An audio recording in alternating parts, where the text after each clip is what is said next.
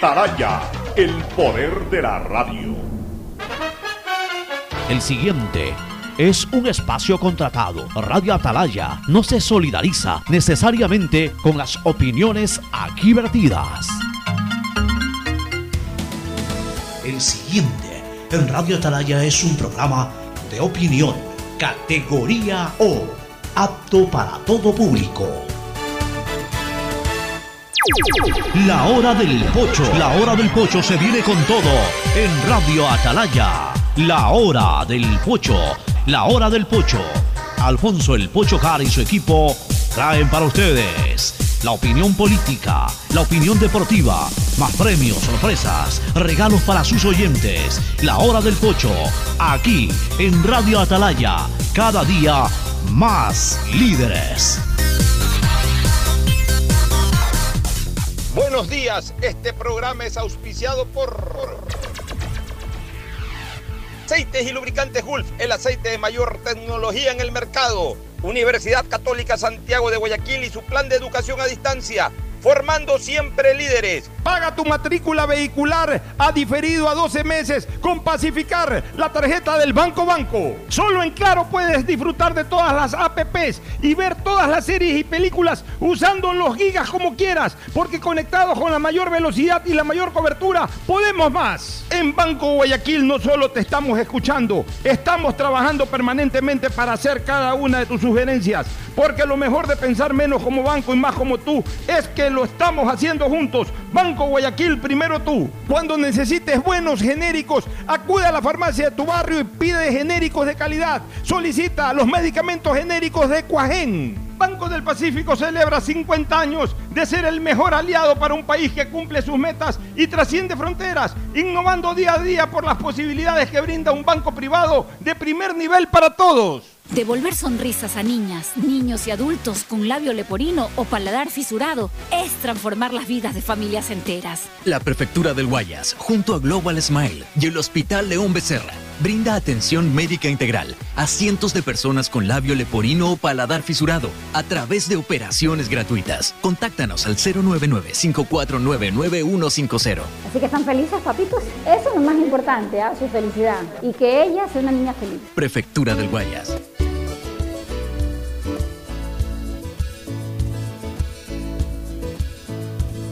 Camino sobre tu piel morena y siento tu latido.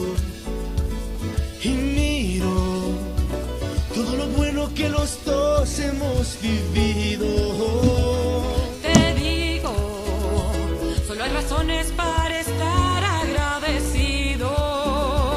Es lo que somos y lo que siempre hemos sido. Amigos, porque ganamos cuando mucho hemos perdido. Somos lo mismo, porque peleamos contra el mismo enemigo. Yo sigo hasta el final y tú siempre estás conmigo. Hemos caído, pero no nos han vencido. Yo soy ecuatoriano, sí señor, y tú eres mi Ecuador.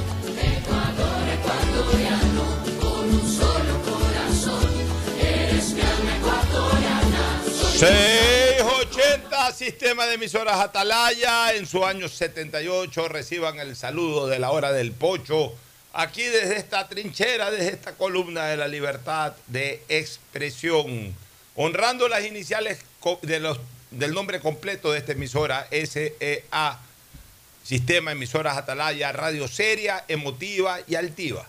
Por eso cada día más líder, una potencia en radio y un nombre que ha hecho historia, pero que todos los días hace presente y proyecta futuro en el dial de los ecuatorianos. Este es su programa matinal, La Hora del Pocho del Sistema de Emisoras Atalaya, de este 13 de mayo, viernes 13.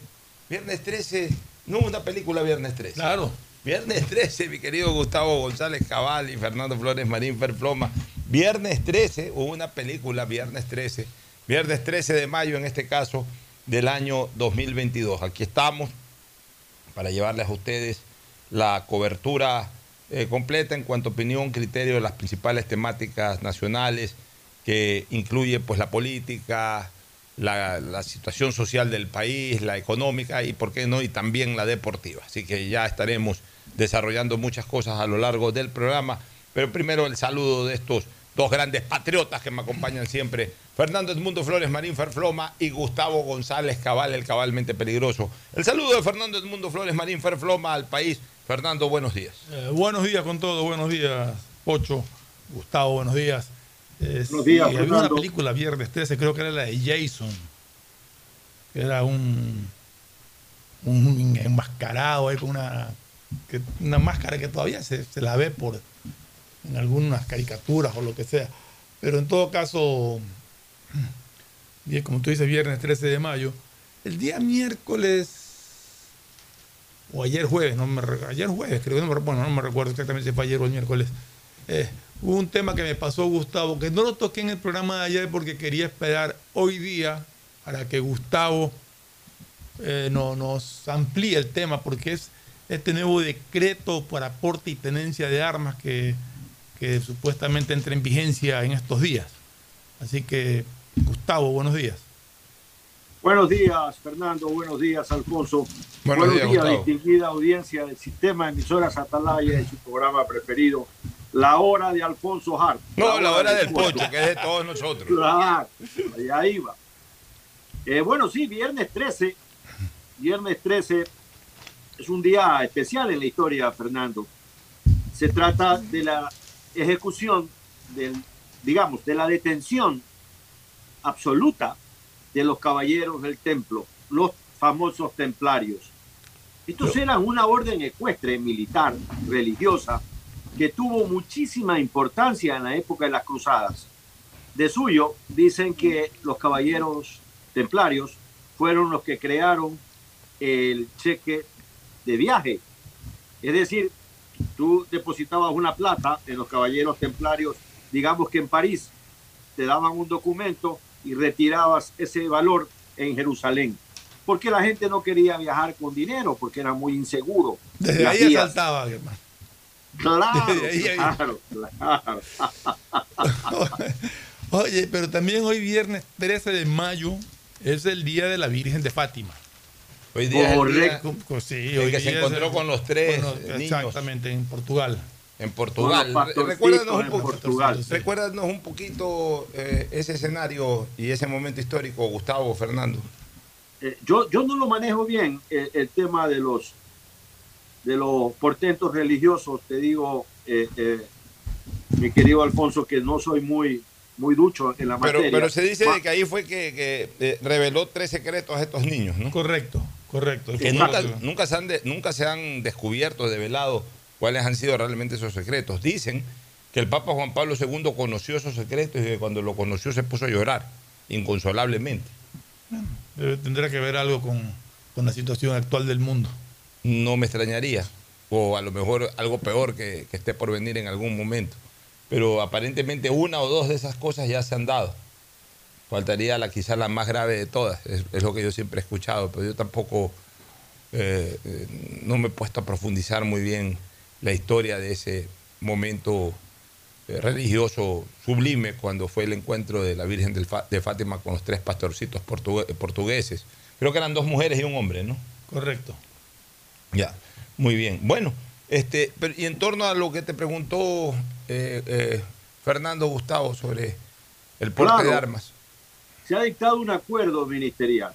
Eso es lo que sabemos, que se habría dictado un acuerdo ministerial que está circulando en las redes sociales, eh, por el cual el porte de, ar- de armas vuelve en el Ecuador. Entonces, ese porte de armas tiene una serie de regulaciones mucho más estrictas que lo que había anteriormente en las épocas pasadas. Por ejemplo, el AFI. ¿Qué significa el AFI? El AFI quiere decir que tu arma tiene que estar registrada. Se entregan tres municiones que son detonadas y cada casquillo y proyectil es guardado por la fiscalía, guardado por la policía y guardado por las Fuerzas Armadas. De tal manera que si esa arma entra en algún problema, se sabe claramente porque las armas tienen una huella de identidad. Esas son como unas Una- estrías que quedan, ¿no? Correcto. en, el, eh, en el proyectil, en el casquillo, ¿verdad? Marca huellas que no las marca ninguna otra arma.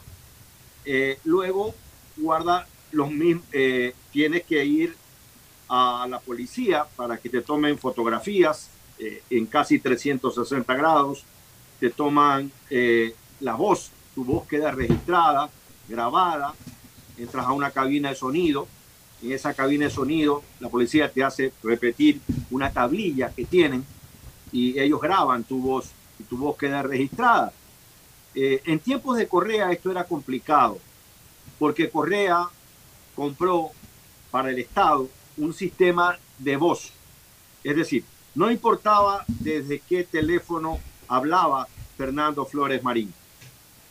El gobierno de esa época ya sabía que Fernando Flores Marín estaba hablando.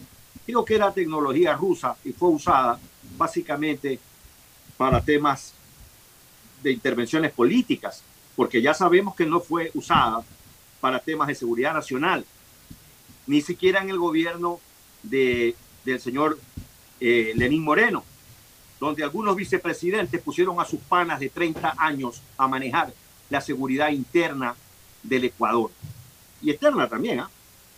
Y regresando al tema de la aportación de armas, solo se podrá aportar un arma, Alfonso. No, podrás tener en tenencia dos y portar una sola. Tienes que pasar eh, exámenes psicológicos, tienes que tener un pasado judicial sin ninguna mancha, tienes que tener eh, destreza para usarla. Es decir, que tienes que ir, por ejemplo, al GIR y pasar un curso o probar que tú sabes usar tu arma adecuadamente, que, que, guardes proporcionalidad e inteligencia en el manejo de la misma y, el, y un curso de quiropráctico. Eh, va también a exigirse lo que ya sabemos, que el arma no puede ser llevada a espectáculos públicos. Yo no puedo ir a un concierto con un arma, como era antes. Yo no puedo ir al estadio con un arma, como era antes. Yo no puedo ir a cuestiones políticas con un arma, como era antes. Eh, yo no puedo estar embriagado con el arma, como era antes. Porque si estoy embriagado, el permiso no vale. Es decir, si yo estoy bebiendo y hay un control de armas y yo estoy armado, ese permiso no vale ya para nada. Eh, las Fuerzas Armadas tienen el derecho de requisarme el arma y quitarme el permiso. ¿No?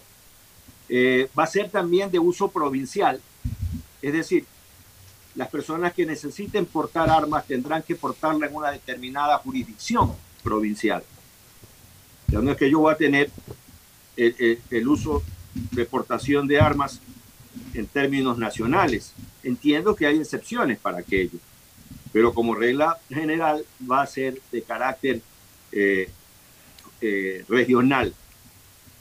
Eso es más o menos a grandes trazos, Alfonso, en qué consistiría el acuerdo que estamos comentando. Bueno, mira, yo quiero analizar algunas cosas ahí, Gustavo, Fernando y amigos oyentes. Primero, el, el impedimento o la veda de uso de armas no es absoluta, incluso la ley no lo prevé así. La ley sí prevé el uso de, armas con una serie de exigencias y cumplimientos, que la fuerza pública dejó de hacerlo. Es decir, en este caso los órganos a través del cual se solicitaba y se recibía el permiso para aportar, dejaron de hacerlo. O sea, no es que a rajatabla no se puede usar arma en el Ecuador. Se puede usar, pero con permisos que deben de ser emitidos por las Fuerzas Armadas ecuatorianas, eh, con estrictas condiciones como las que ha señalado Gustavo. Y lo que por eso es que el acuerdo ministerial lo que hace es reactivar esa permisividad de la ley bajo esas condiciones. Porque de lo contrario, si fuera absolutamente prohibido el uso de armas de acuerdo a la ley, absolutamente prohibido, un acuerdo ministerial no puede estar sobre la ley. A ver, que lo que hubo fue, lo que hizo Correa fue un decreto. No, en la ley está, está eh, es prohibido usar armas. Va, sí. No, en, la ley no, Alfonso. Es un Lo que decreto hizo Correa que hizo Correa. fue O con sea, decretos y acuerdos es. prohibirlos. Exactamente. Eh, pero- pero Y, la- y- y escúchame esto que es interesante. A la ilegalidad de Correa, nadie se presentó ante un, ante un tribunal ¿no? de justicia, porque no cabía, porque la justicia la manejaba Correa. Esa era la verdad. Nadie quiso perder el tiempo. Pero, yo, yo sí quisiera, eh, yo sí quisiera, Gustavo y Fernando, revisar el asunto, porque si hubo, escúchame, si hubo modificaciones a la ley, si hay eh, eh, alguna norma, no, eh, Alfonso, fue el decreto 749 de Correcto, Rafael Correa y el, y el acuerdo ministerial 096. El Ministerio de Defensa, tengo entendido que fue ese.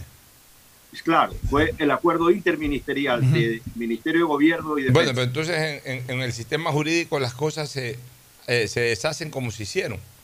Por tanto, si a través de un acuerdo ministerial o de un decreto ejecutivo hubo esta veda, a través de un decreto ejecutivo o de un, acuerdo ministerial se puede derogar o se puede eh, revisar o corregir, se puede complementar.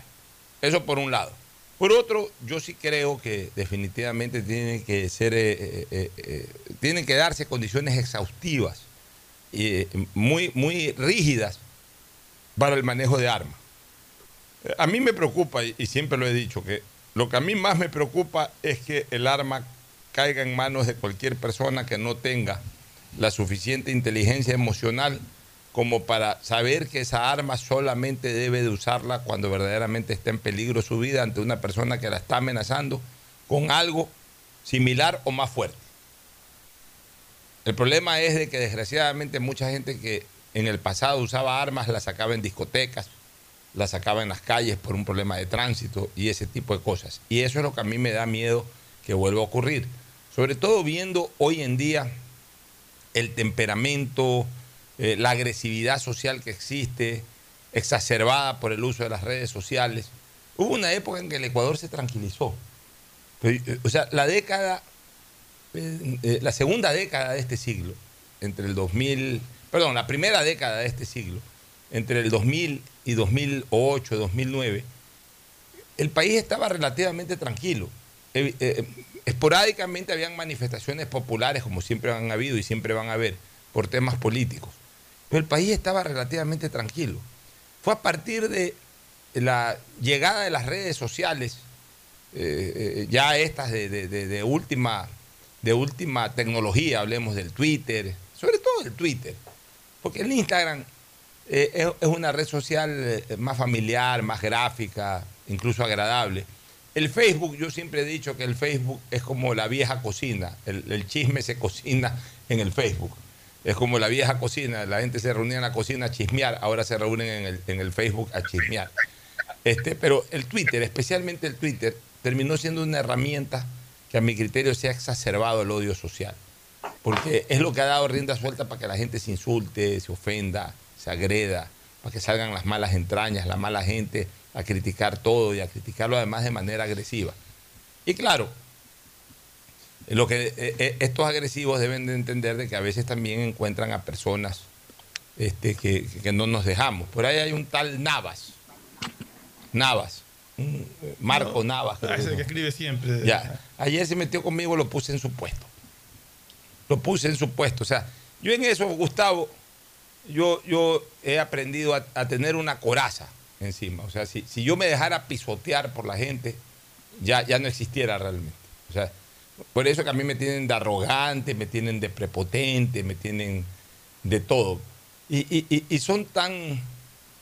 Y, y sabes que yo me les río y les contesto, porque ellos son los agresivos. Eso- yo ni, ni sé quién es este tal Navas, por ejemplo. Pues se escribe siempre. Ya. Siempre anda criticando. Entonces cuando uno, cuando uno les contesta, salen con que patán, con que, o sea, matón de barrio, patán de barrio. O sea, uno no los toma en cuenta. Yo no escribo para nadie en particular, ni, ni nunca ando contestándole a nadie, digamos, nunca ando tomándome tweets que no son para mí o dirigidos para mí, jamás ando metiéndome en un tweet que no es dirigido a mí para ofender a una persona o para atacar a una persona, jamás. Yo escribo mis tweets. Y cuando yo me meto en tweets ajenos, como por ejemplo en los tweets de Antuco Villa, es para complementar detalles históricos, comentarios históricos del deporte, etcétera. Yo no me meto, tú mañana haces un tweet, yo te contesto en buena, en buena onda lo que tú estás escribiendo y todo. Pero no es que ando buscando alguna cosa para, enseguida me meto en tu tweet para, para, para ofenderte. esto sí. Y como yo sí les contesto, enseguida acá está que patán de barrio, que patón de barrio. Te voy a seguir contestando, porque yo no me dejo. O sea, tengo, ahora lo que he hecho yo es modular para no incumplir las normas de Twitter o las leyes de Twitter y para que no me cierren cuenta. Pues les contesto, les seguiré contestando y, además ya he descubierto la manera como los arrastro. Yo antes cometí un error y después me di cuenta, y ¿sabes de quién aprendí esa estrategia? La aprendí de Correa. La aprendí de Correa. Y es una buena estrategia que cuando a ti te atacan, o cuando alguien te ataca, no hay que contestarle en la misma cuenta de ellos, porque evidentemente ellos tienen una serie de seguidores, la mayoría es afectos. Si tú les contestas en la cuenta de ellos, eh, te caen encima todos los que están atrás de ellos. Yo, noté eso que lo hacía Correa y después lo, comencé a experimentar y, me ha dado buenos resultados. Cuando alguien a mí me insulta, yo lo que hago es capturarle el Twitter o comentar sobre su Twitter, pero lo llevo a mi cuenta. Y ahí logro el efecto contrario, es decir, que la gente que a mí me sigue, bueno, a uno igual lo sigue gente que también le da palo, pero en todo caso, la gente que a uno lo sigue, a uno lo termina respaldando. Y que sientan en carne propia, ah, te metiste a una guerra, pues ahora, ahora vas a pelear también en mi campo. Porque así es esta gente.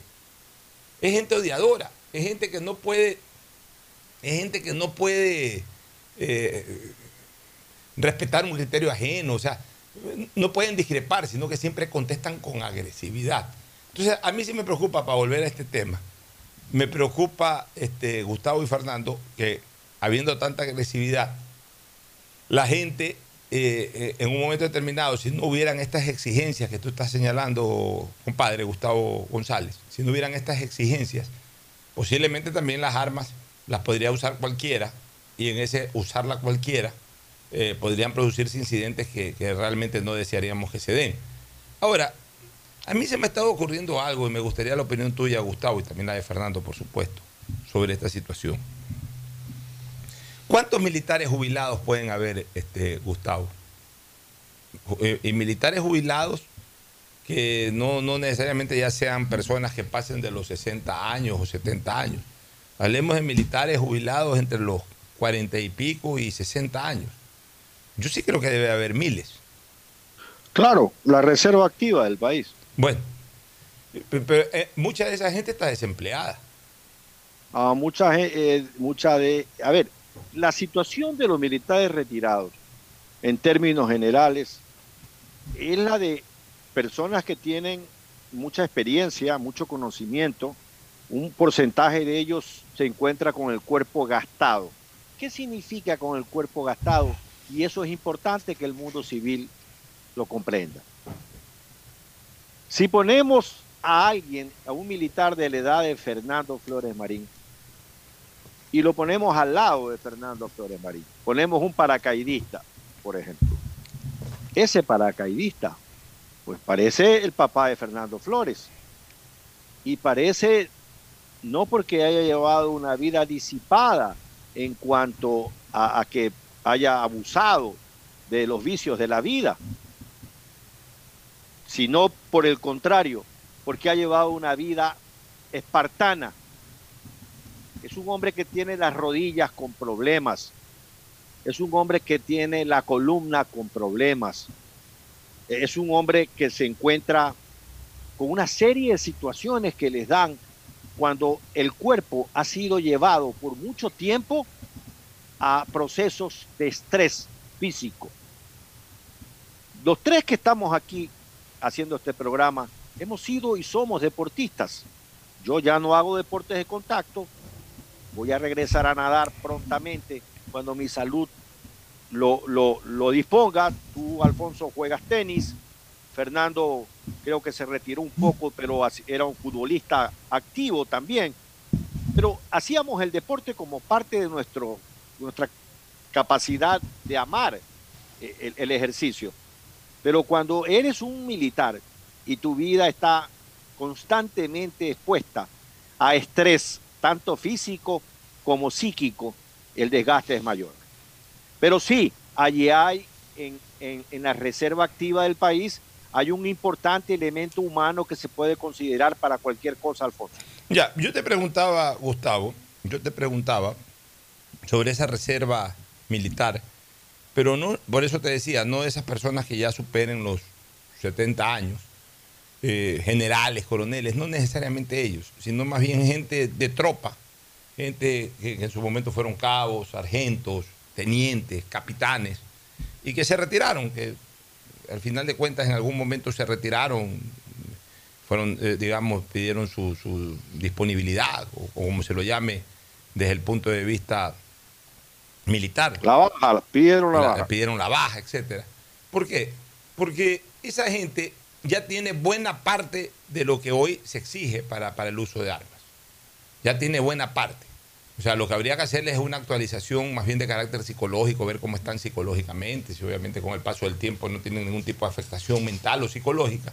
Pero el resto, lo que es la preparación, el disparar, el usar la el arma, saber manejar el arma, eh, eh, tener el control para manejarla, eh, eh, eso lo aprendieron y, y se especializaron justamente en su formación militar.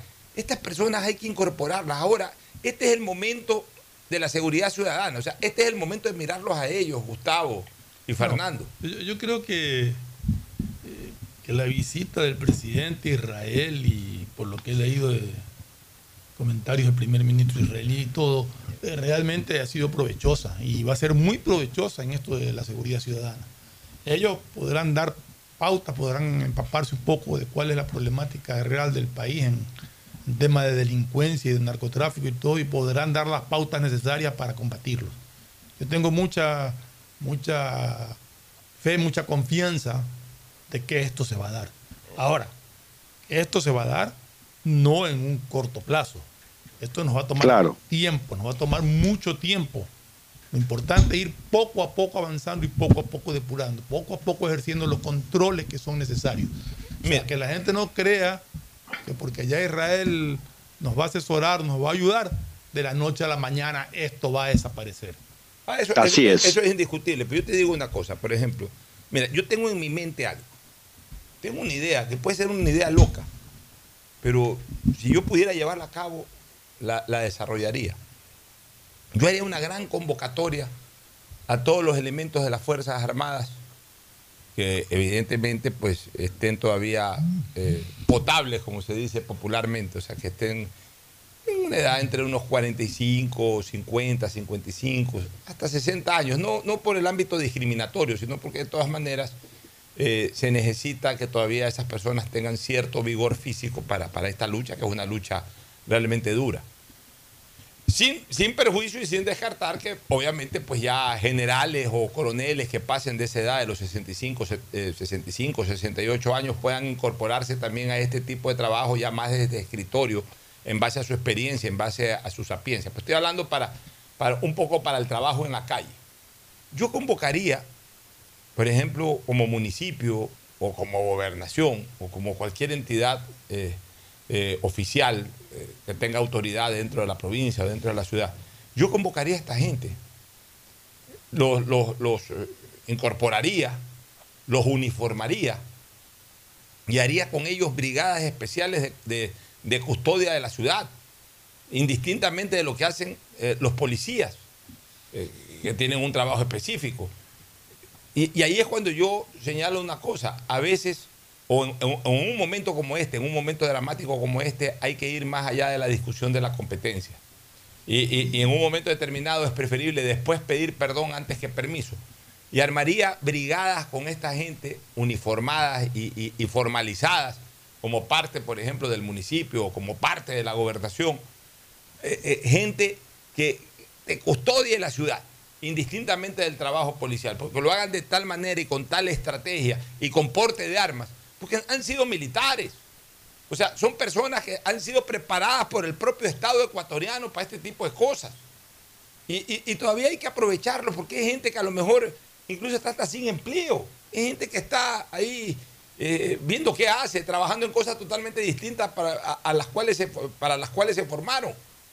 Entonces yo creo que hoy el país los necesita, así como en el momento de la pandemia no sabíamos de dónde sacar médicos, este Fernando, ¿te acuerdas? Que en el momento de la pandemia eh, comenzamos a buscar hasta los que estudiaron medicina. Hasta a mí me fueron a tocar la puerta a ver si quería hacer algo que estudié medicina, un poco exagerando. Andábamos, buscando hasta quienes habían estudiado medicina o, o quienes estaban estudiando medicina. Porque faltó médico, faltaban médicos en la época de la pandemia, de la cuarentena. Asimismo, ahorita necesitamos justamente esta gente que está formada eh, en el mundo de las armas, en el mundo o, o- o- o en el- o en las instituciones ecuatorianas de la fuerza pública, para hoy que están desocupados, reactivarlos, darles una fuente de trabajo, pero con una fuente de trabajo que nos garantice la seguridad que tanto anhelamos, Fernando. Y, realmente yo creo que la seguridad debe estar en toda la ciudad, no solamente en determinados sitios, ni del centro ni de las zonas periféricas de la ciudad, sino en toda la ciudad. El día domingo que yo regresaba del sur y, vi el malecón 2000 repleto, o sea, mucha gente, de las madres habían salido a pasear y todo. Me llevó una sorpresa porque, y lo me había olvidado de comentarlo, en- por la zona del Hotel Ramada, un poquito más adelante del Hotel Ramada, dos individuos trepándose la cerca del parque de- de- del malecón. No sé qué era el motivo de treparse la cerca y no entrar por la puerta. Y unas dos cuadras más adelante, dos tipos haciendo exactamente lo mismo y estaban a 20 metros de poder eh, ingresar por la puerta. Y no había un guardia que, que vea qué es lo que estaba pasando. Increíble. ¿A qué se trepaban? ¿Por qué hacían eso? ¿Por qué no entraban por las puertas? Anda tú a saber. Yo te hago una pregunta, Gustavo. porque Tú, tú estás más interiorizado en esto de las Fuerzas Armadas y todo. Habrán unos 800 efectivos militares en servicio pasivo todavía potables. Mucho 800. más. Ya, pero ah, tú dices mucho más. Pero, eh, en- por ejemplo, en lo que es Guayaquil, habrán unos 800, unos 1000 entre sargentos, tenientes, capitanes retirados que oscilen entre los 45 y 60 años. Sí, yo creo que habría unos 2.500, 3.000 hombres. ¿eh? Ya, hablemos de mil. ¿Tú crees que, ya, eh, tú dices que más o menos esa cantidad, no te estoy hablando de coroneles y generales, te estoy hablando de mandos medios hacia abajo, desde cabo, Correcto. eh, capitanes, tenientes, coron- tenientes, ¿cómo es? Teniente hay teniente capitán también. Teniente ¿no? coronel. No, eh, Teniente hay- coronel. eh, sargento, eh, cabo, sargento, eh, teniente, coro- eh, teniente, digamos hasta teniente, ya teniente coronel ya es otra, otra cosa. Ya, digamos que consigamos mil. Yo sí creo que cualquiera de esas personas, por un sueldo de dos mil dólares, van a trabajar contentos.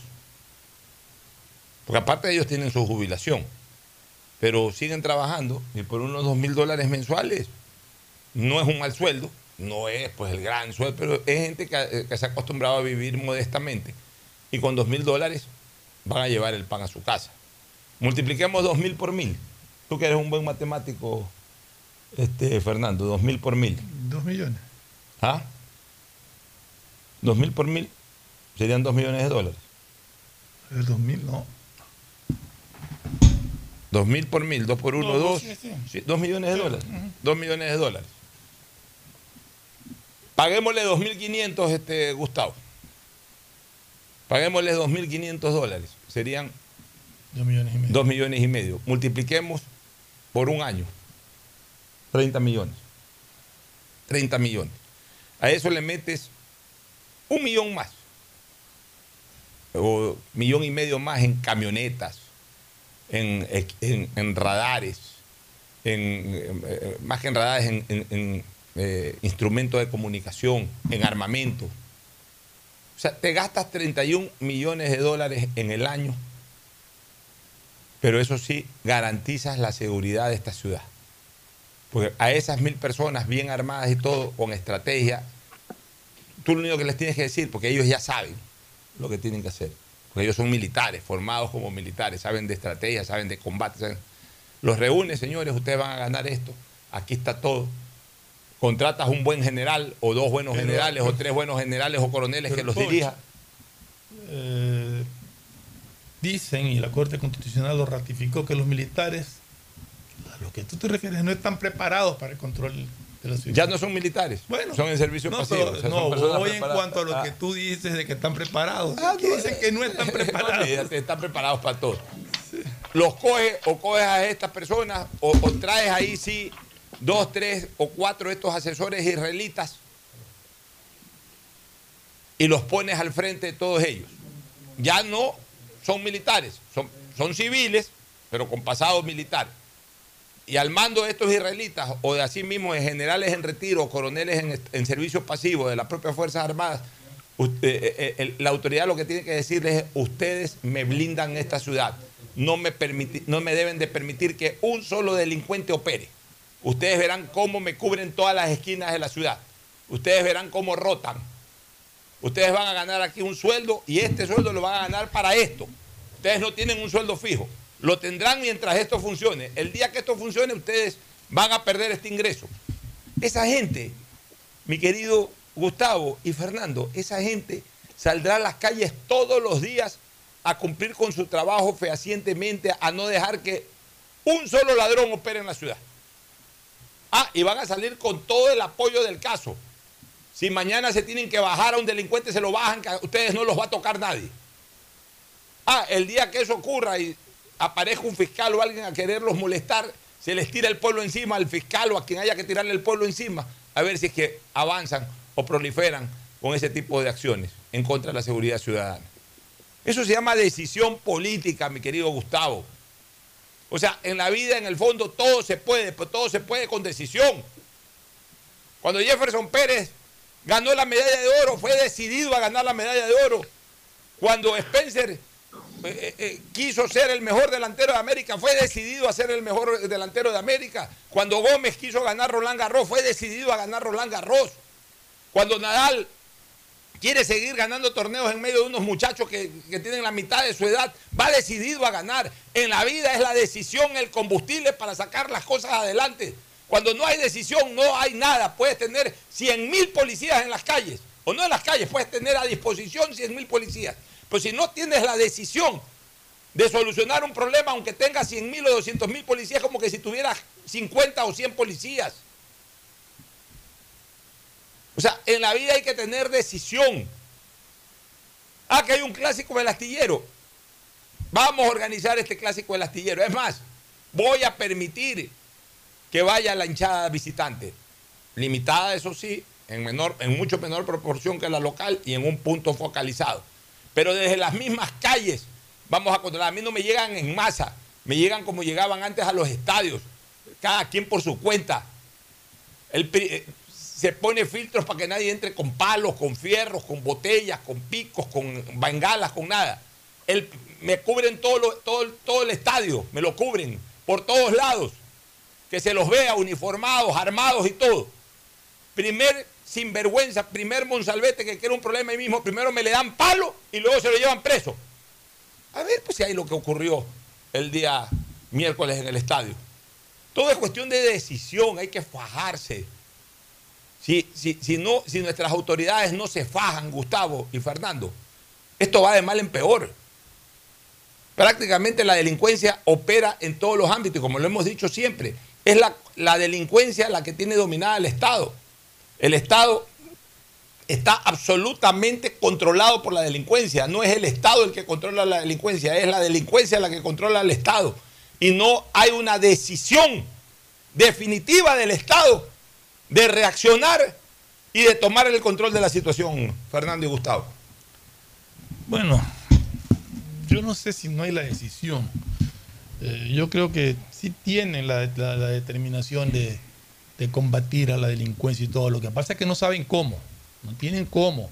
Y, y ha demorado un año en pedirse algo que se pidió acá desde, desde el inicio del gobierno de- del presidente Lazo, esta asesoría internacional, porque ya nos habíamos dado cuenta de que la delincuencia había desbordado la capacidad de, control que puede tener la, policía o las Fuerzas Armadas, que de hecho no participan por orden constitucional. Pero yo me alegro muchísimo, y repito lo que dije hace un rato, me alegro muchísimo de que por fin se hayan decidido a pedir soporte internacional a un país como Israel, que es experto en lucha eh, terrorista y en, seguridad ciudadana. Espero que, ah, dentro de poco tiempo este, este, este convenio empiece a dar frutos. Como digo, no se lo va a eliminar de raíz, no es que vamos a en 24 horas o en dos meses a tener terminado totalmente este mal que nos azota. Esto es para largo, esto lo sembraron bien. Tomó tiempo sembrarlo, tomó tiempo desestabi- desestabilizar nuestras Fuerzas Armadas, nuestra policía y todo lo que hicieron para dictar leyes prodelincuenciales. Pues ahora el corregirlo también nos va a tomar tiempo, pero lo importante es que se haya podido tomar la iniciativa de pedirle ayuda a un país experto en este tema. ¿Alguna cosa ya para terminar este tema, Gustavo? ¿Alguna cosa adicional? Luego vamos, tenemos Sí. encuestas de Click Report eh, sobre situación del país. Y también quiero hablar de este tema de que ahora le ponen acción de protección hasta los morosos A de la todo. CFN. Ya ponen para, para evitar que les cobren cosas. O sea, qué, abuso, qué uso y abuso de las acciones constitucionales. Pero eh, quiero escuchar tu sabia opinión sobre este tema, Gustavo. Sí, Alfonso, mira, el día lunes en Radio Atalaya, en el programa Punto de Vista, se entrevistó al general retirado de la Policía Nacional, Abraham Correa. Eh, y yo le hice una pregunta a través de Alcides Montilla. La misma pregunta se la planteé ayer al almirante en servicio pasivo, ex ministro de Defensa, Fernando Donoso Morán. Eh, ellos fueron oficiales de 30, 40 años de servicio, tanto en la policía cuanto en las Fuerzas Armadas del Ecuador.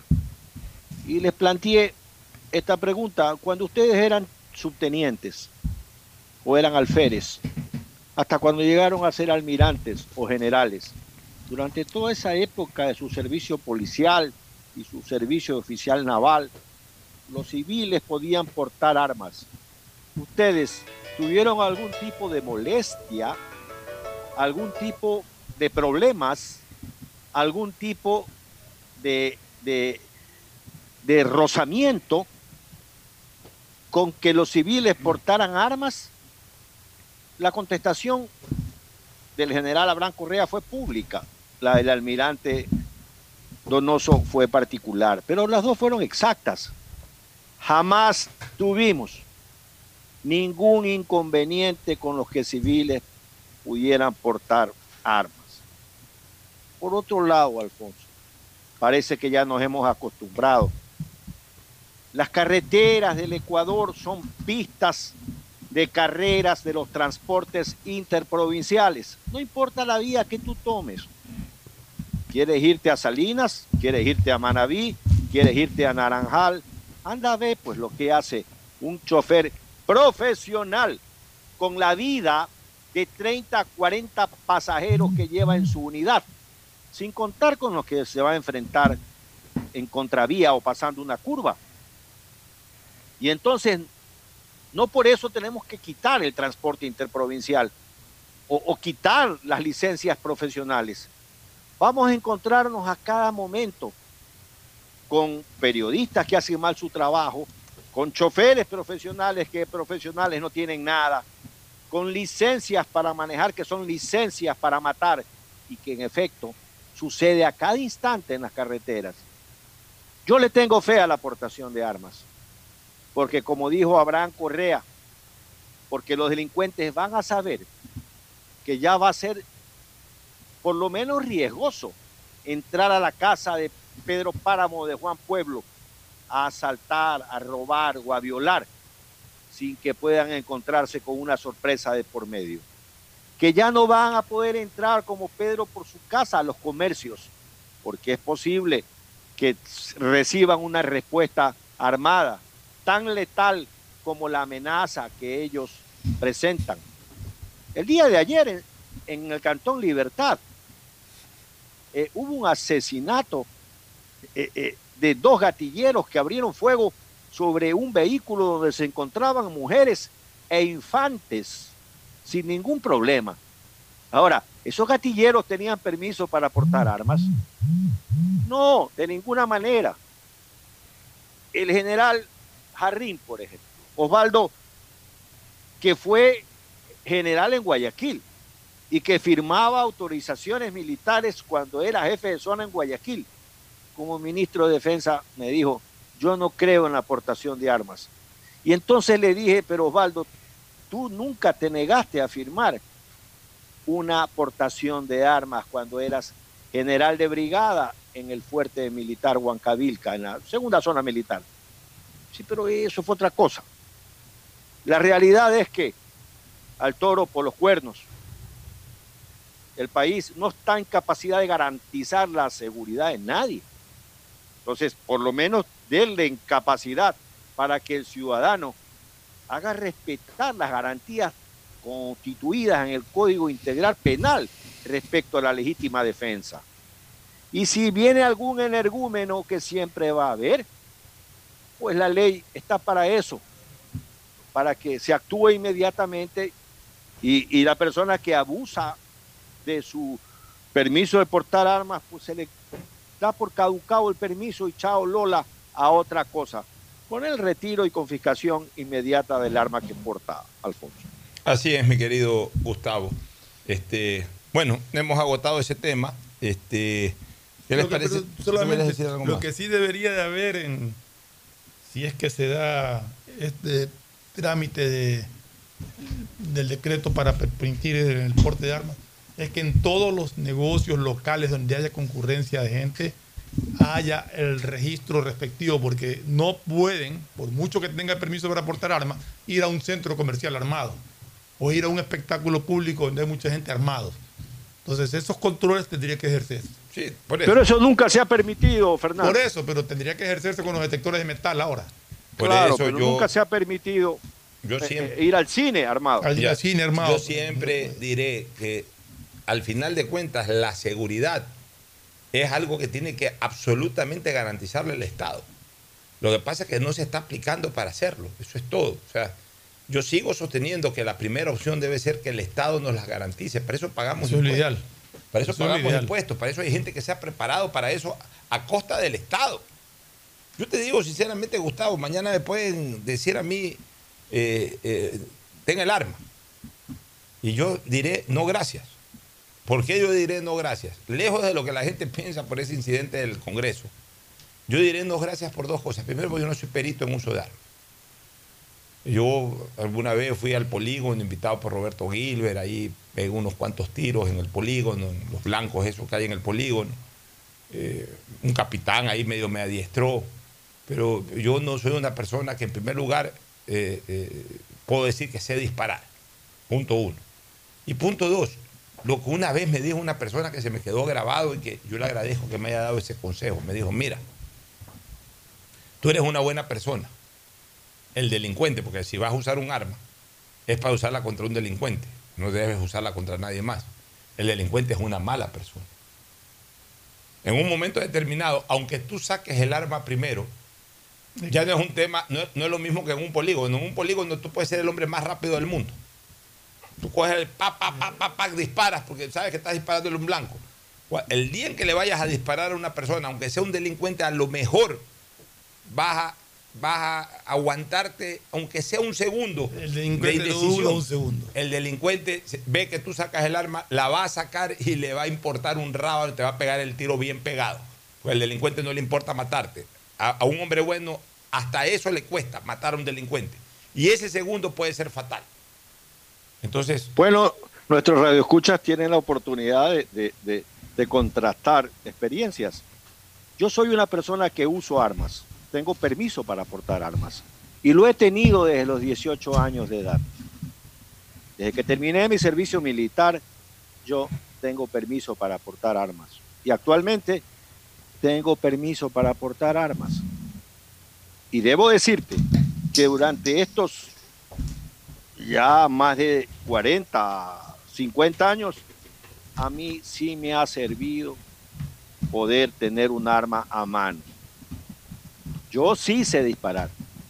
Yo sí practico cada vez que puedo y voy a la hacienda, hago polígono, disparo. Y las veces que la vida me ha puesto en, como decía mi padre, no hay hombres valientes, mijo, hay hombres exigidos. Las veces que la vida me ha puesto en coyunturas de exigencia, yo he tenido que salir, como dice el himno de la Armada, cada uno se habrá de superar. Y créemelo, el momento de los que hubo, el ser humano siempre va a luchar por la defensa de sus derechos, y entre ellos el derecho a la vida y a la seguridad de su familia. Y entonces, en esa coyuntura de los hombres exigidos, hay verdaderos gatos que se transforman en leones. Ahora, recuerda tú, Gustavo, una cosa, tú tienes formación militar, o sea, tú fuiste parte del servicio militar, eh, eh, aprendiste a usar armas, sobre todo aprendiste a usar la cabeza para usar el arma, que eso es lo importante, que eso te lo da la formación militar o la formación policial, saber usar la cabeza para usar el arma. O sea, tú no eres una persona que vas a usar el arma por usarla, eh, ni la vas a sacar en una discoteca, ni la vas a sacar eh, eh, en, un litigio de tránsito, porque tú usas, la, aprendiste, te formaste, entre otras cosas, no solamente aprendiendo a usar el arma, sino también aprendiendo a usar la cabeza para usar el arma. Bueno, tú no eres común en ese sentido, porque tú tienes formación militar, vuelvo a repetirlo. Digamos que la mayoría de la ciudadanía no tiene formación militar ni tienen formación eh, policial, sino que somos simples ciudadanos que ahí eh, alguno habrá aprendido a usar el arma, pero no es el factor común. A propósito, oye, mi hermano, la vez pasada, mi hermano Jorge, buen amigo de ustedes dos, a, quien, a quienes él los aprecia de sobremanera, la vez pasada puso en Twitter un, criterio que yo se lo retuiteé, porque me parecía, o sea, cuando uno retuitea lo hace propio el, el criterio, ¿no?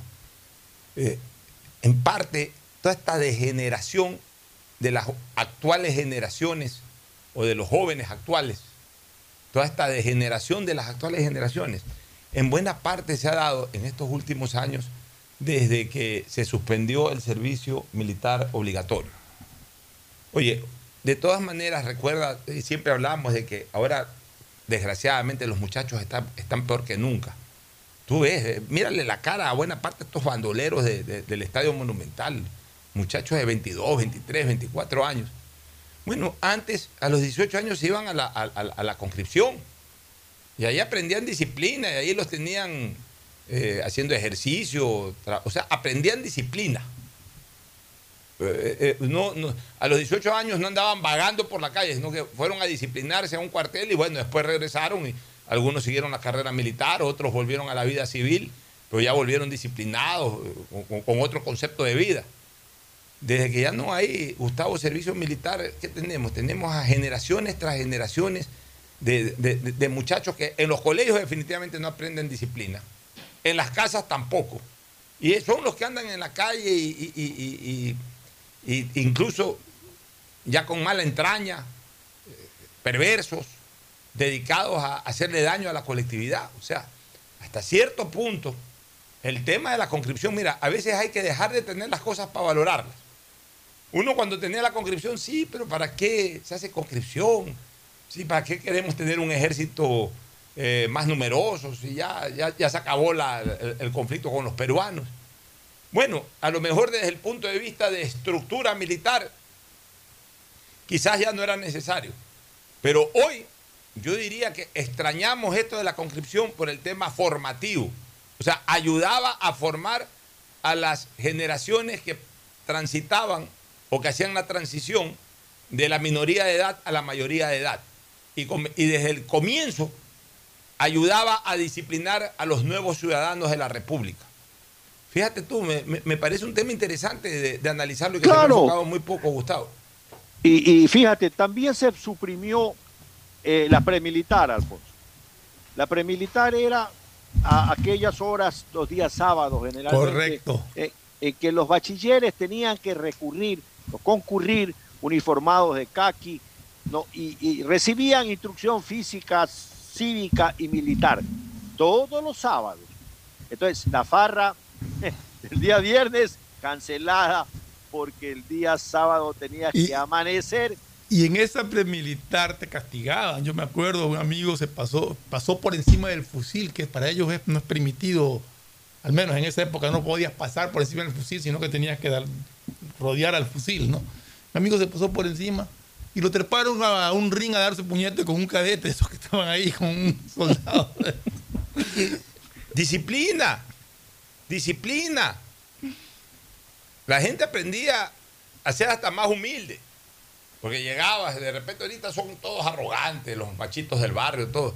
Antes ibas a la conscripción y te llevaban en un bus, llegabas a un cuartel, te ponías a órdenes de un cabo. Entonces todo, todo el mal genio del cabo de lo que le hacía el sargento, lo, lo, mí lo- desfogaba la- con el conscripto. Ahí me O sea, tocó la premilitar hacerla donde queda la, la de las Peñas. Ahí Ah. era el cuartel militar, no me acuerdo si era el quinto Guaya que estaba ahí inicialmente.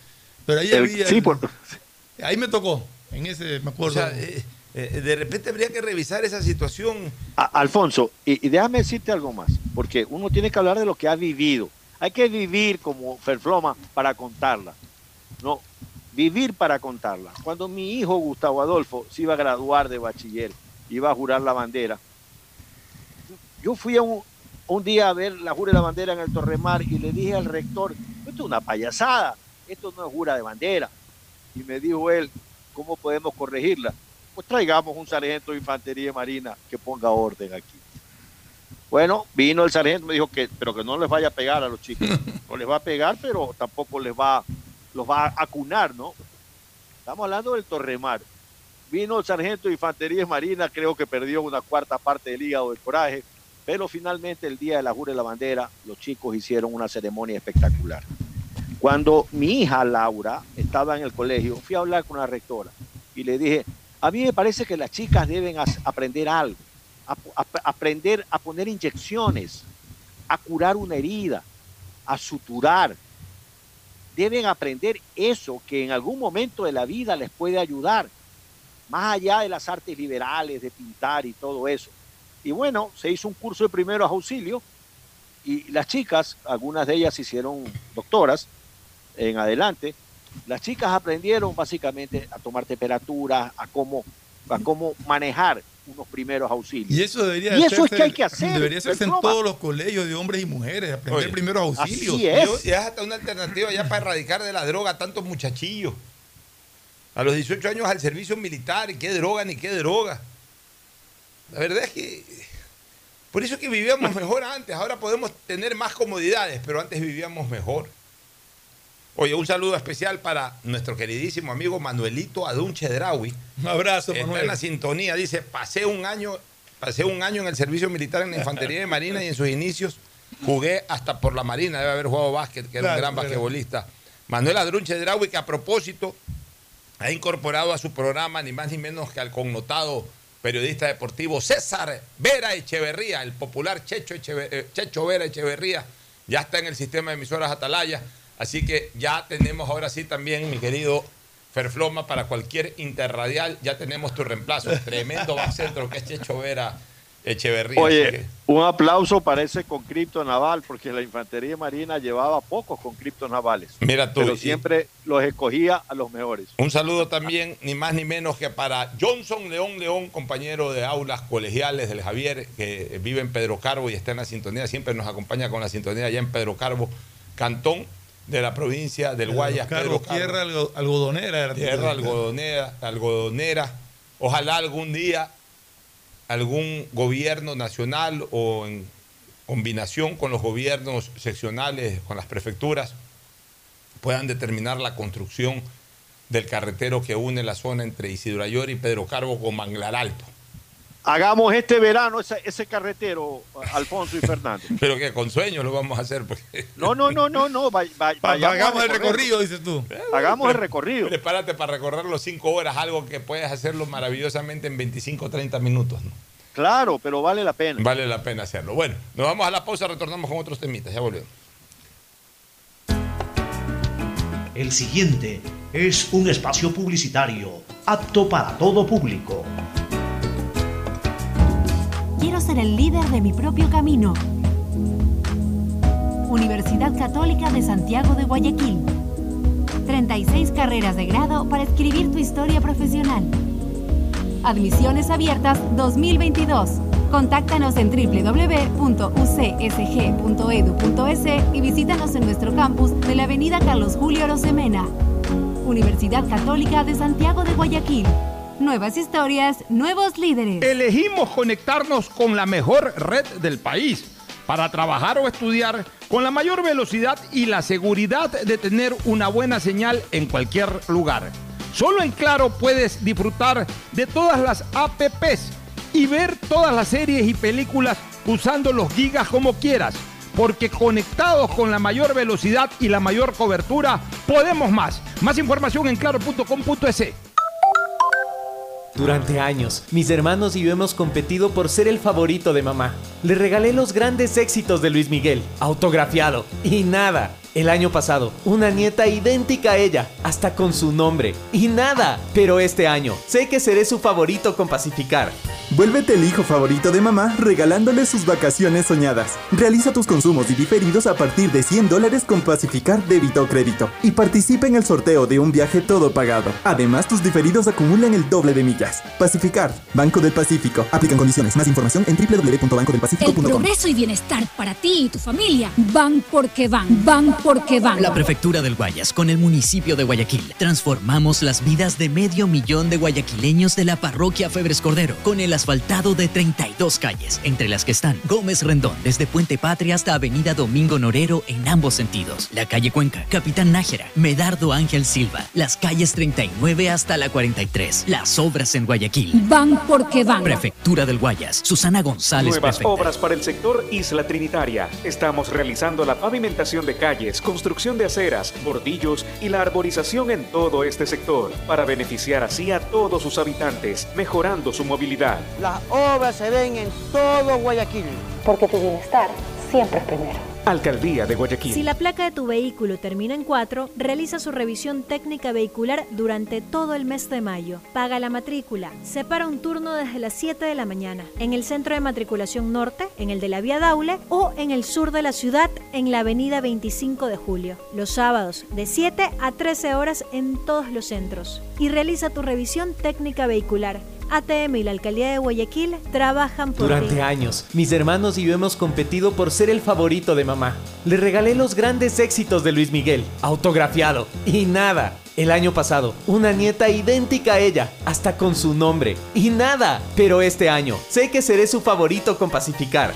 Vuélvete el hijo favorito de mamá regalándole sus vacaciones soñadas. Realiza tus consumos y diferidos a partir de 100 dólares con Pacificar débito o crédito y participa en el sorteo de un viaje todo pagado. Además, tus diferidos acumulan el doble de millas. Pacificar, Banco del Pacífico. Aplican condiciones. Más información en www.bancodelpacifico.com. Elegimos conectarnos con la mejor red del país para trabajar o estudiar con la mayor velocidad y la seguridad de tener una buena señal en cualquier lugar.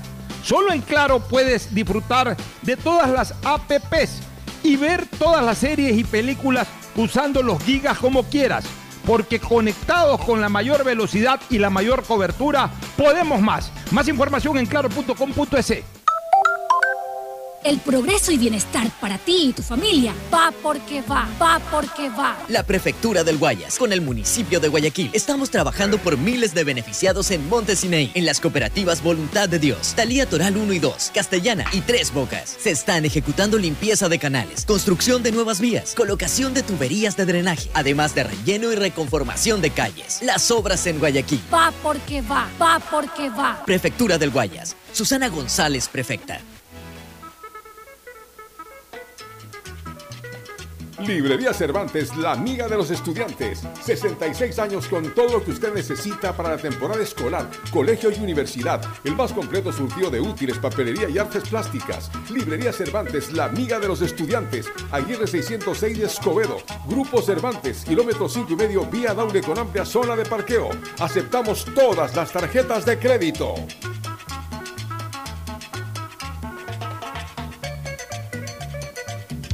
Ecuagen, medicamentos genéricos de calidad y confianza a su alcance. Ecuagen, una oportunidad para la salud y la economía familiar. Consuma genéricos Ecuagen.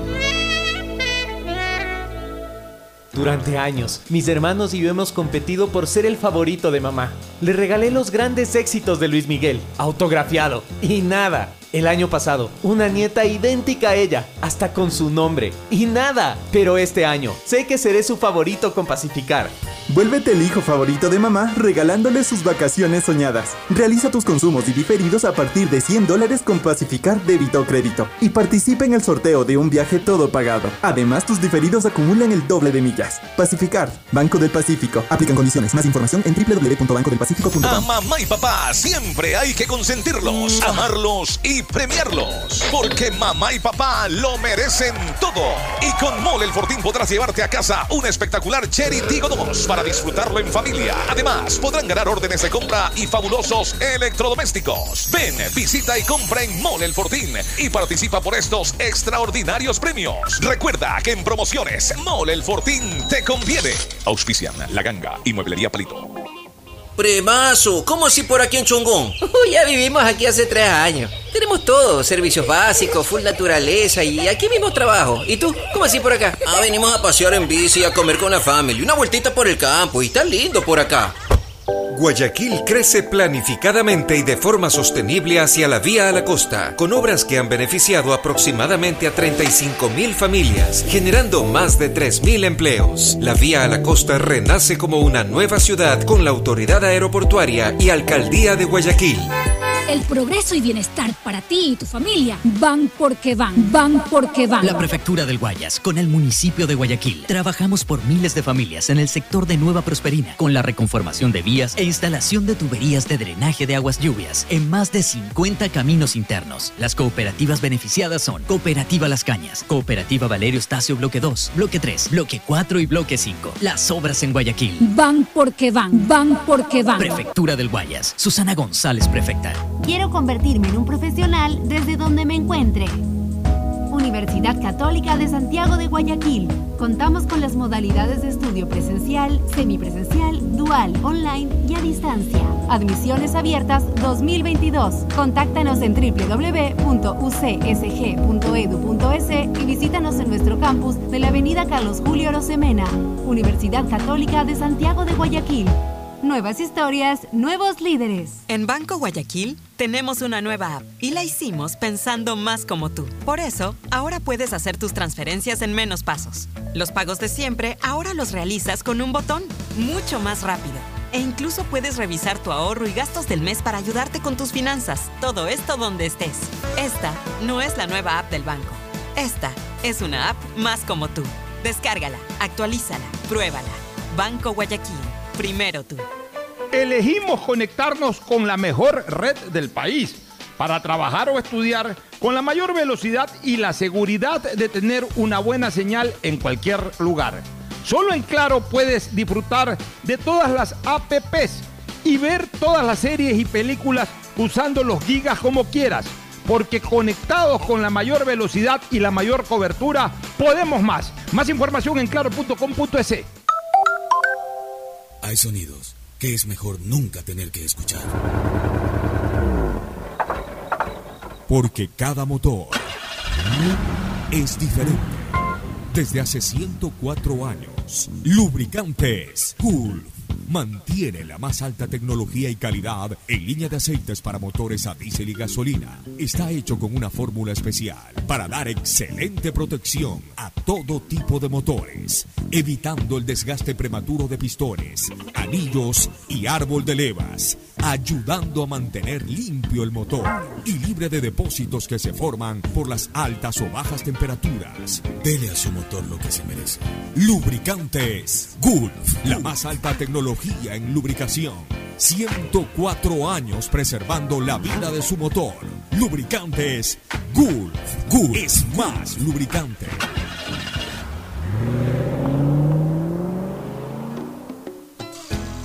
Fin del espacio publicitario.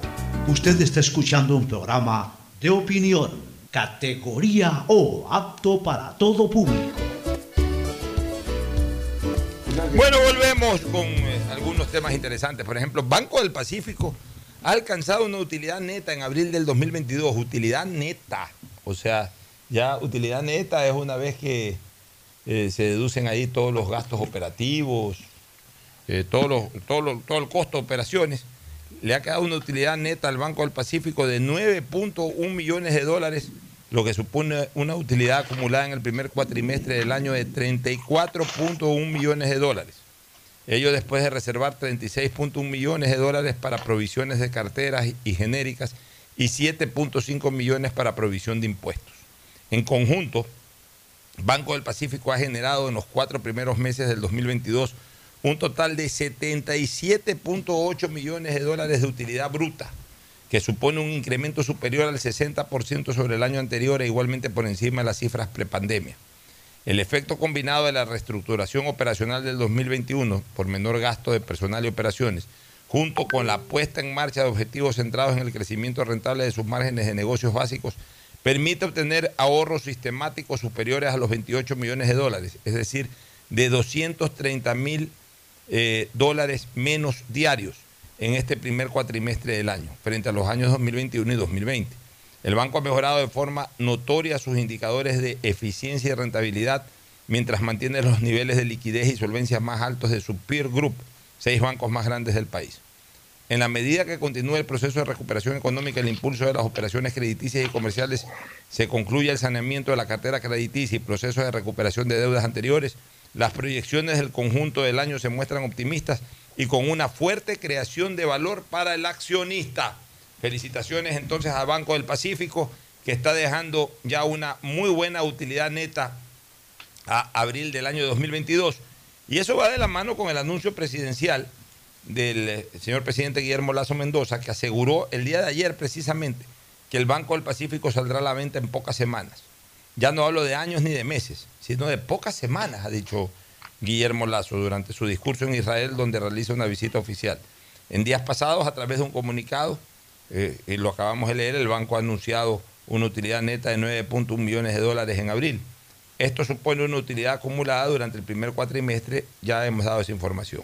Este, el gerente del Banco del Pacífico, Roberto González, explicó que durante el año pasado los resultados financieros cayeron sensiblemente porque se tenía que subsanar una millonaria cartera en mora. Qué bueno, porque se está manejando técnicamente al Banco del Pacífico, eh, se lo está haciendo con un criterio absolutamente técnico, eh, se lo va a dejar listo para una buena venta. Hay gente que podría decir, oye, pero ¿por qué venden el banco si está dando una utilidad de 9.1 millones de dólares? Porque no es responsabilidad del Estado eh, participar directamente del mercado, sino regularlo, controlarlo, supervisarlo, no ser actor del mercado, estar sobre el mercado. Esa es la función del Estado. El Banco del Pacífico, y eso es importante señalarlo, ha sido el único banco de aquel eh, de aquella caída estrepitosa de la banca ecuatoriana el año 99, 98, 99. Fue el único banco que fue rescatado. Que no solamente que a través de todo este tiempo ha dado la ha dado ha devuelto lo que alguna vez el Estado tuvo que poner para salvarlo, sino que ha dado millones de millones de dólares en utilidades y sigue dando ahora, ahora se ha resaneado totalmente el banco, sigue dando utilidades y va a dar una utilidad eh, importante con su venta. Entonces, con su venta, una vez que ya se, se consolide, se consagre la venta del Banco del Pacífico, lo que ha, venido ganando últimamente, más lo que ha ganado en el acumulado desde inicios de siglo, más lo que genere en venta, todo eso va a ser para el Estado. Pero hasta ahí no más, porque el Estado no tiene por qué ser parte del mercado. Es correcto que venga un banco internacional. Eh, a, mí me gusta este modelo de gestión de venta, de que eh, esto no se venda a ningún accionista local, a nadie incorporado al sistema financiero ecuatoriano, ni directa ni indirectamente, que venga un banco extranjero, que venga un Santander de España, que venga eh, uno de los bancos, un Chis Manhattan Bank eh, de los Estados Unidos, un Banco of que venga un Wells Fargo, que vengan esos, esos bancos, un banco canadiense, que venga un banco italiano, que vengan bancos de otros lados o, bancas de, de otros lados del mundo. Hace 60 años, 50 años, 40 años. Por eso yo digo, a veces da la impresión de que nos acercamos más al cuarto mundo que al, tercer, que, al segundo mundo, siendo país tercermundista de siempre. Yo nací con el criterio que escuchaba de que Ecuador era un país tercermundista. Bueno, en vez de estar más cerca al segundo, estamos, más, eh, eh, estamos casi ya pegados al cuarto mundo. Porque en esa época yo circulaba por Guayaquil cuando iba en el bus escolar y por Urdesa yo veía el Banco Holandés Unido. O veía eh, el, el Citibank, eh, después ya joven cuando caminaba por la calle 9 de octubre, el Citibank. Y veía también eh, otros bancos extranjeros. Había el Banco de Londres. El Banco de Londres. El, banco, el Banco de América. El Banco de América. O sea, habían bancos, había banca extranjera y por supuesto una gran cantidad de bancos nacionales. Ahora hay muchos menos bancos nacionales que antes y ya casi no hay banca extranjera. Entonces, en cambio vas a Panamá. Estuve en Panamá a inicios de año, Gustavo, Fernando, estuve en Panamá. Y es como estar parado en Nueva York. estuve en bancos americanos, ve bancos panameños, ve bancos europeos, ve bancos por todos lados. Entonces, evidentemente, pues allá va a haber mejores. Ves bancos ecuatorianos. En, Panamá está el Banco Bolivariano. En Panamá está el Banco del Pacífico. En Panamá está el Banco de Pichincha, el Banco Pichincha. O sea, ves bancos ecuatorianos, ves bancos de todas las, de todas las partes del mundo.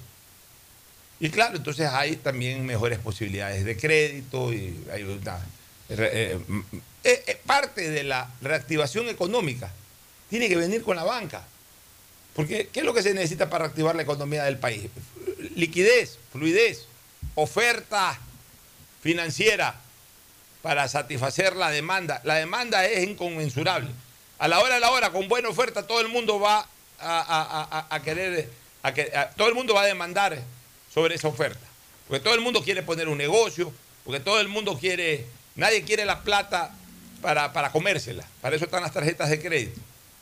En el, momento en que verdaderamente haya una gran demanda, eh, digamos una gran oferta crediticia, que la puedan fortalecer los bancos extranjeros, por ejemplo, y que obviamente los bancos nacionales también, eh, ante la competencia, eh, se, entusiasmen un poco más en poner la plata en el mercado. Igual la ponen, y eso hay que reconocerlo, pero obviamente hoy son mucho más estrictos, mucho más selectivos, y en un momento determinado no es que van a, dejar de, observar eh, eh, las normas de seguridad para la colocación del crédito, pero seguramente por la propia competencia en un momento determinado van, a ser un poco más eh, lanzados a colocar el crédito.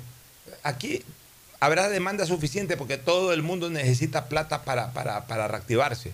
Todo el mundo necesita plata.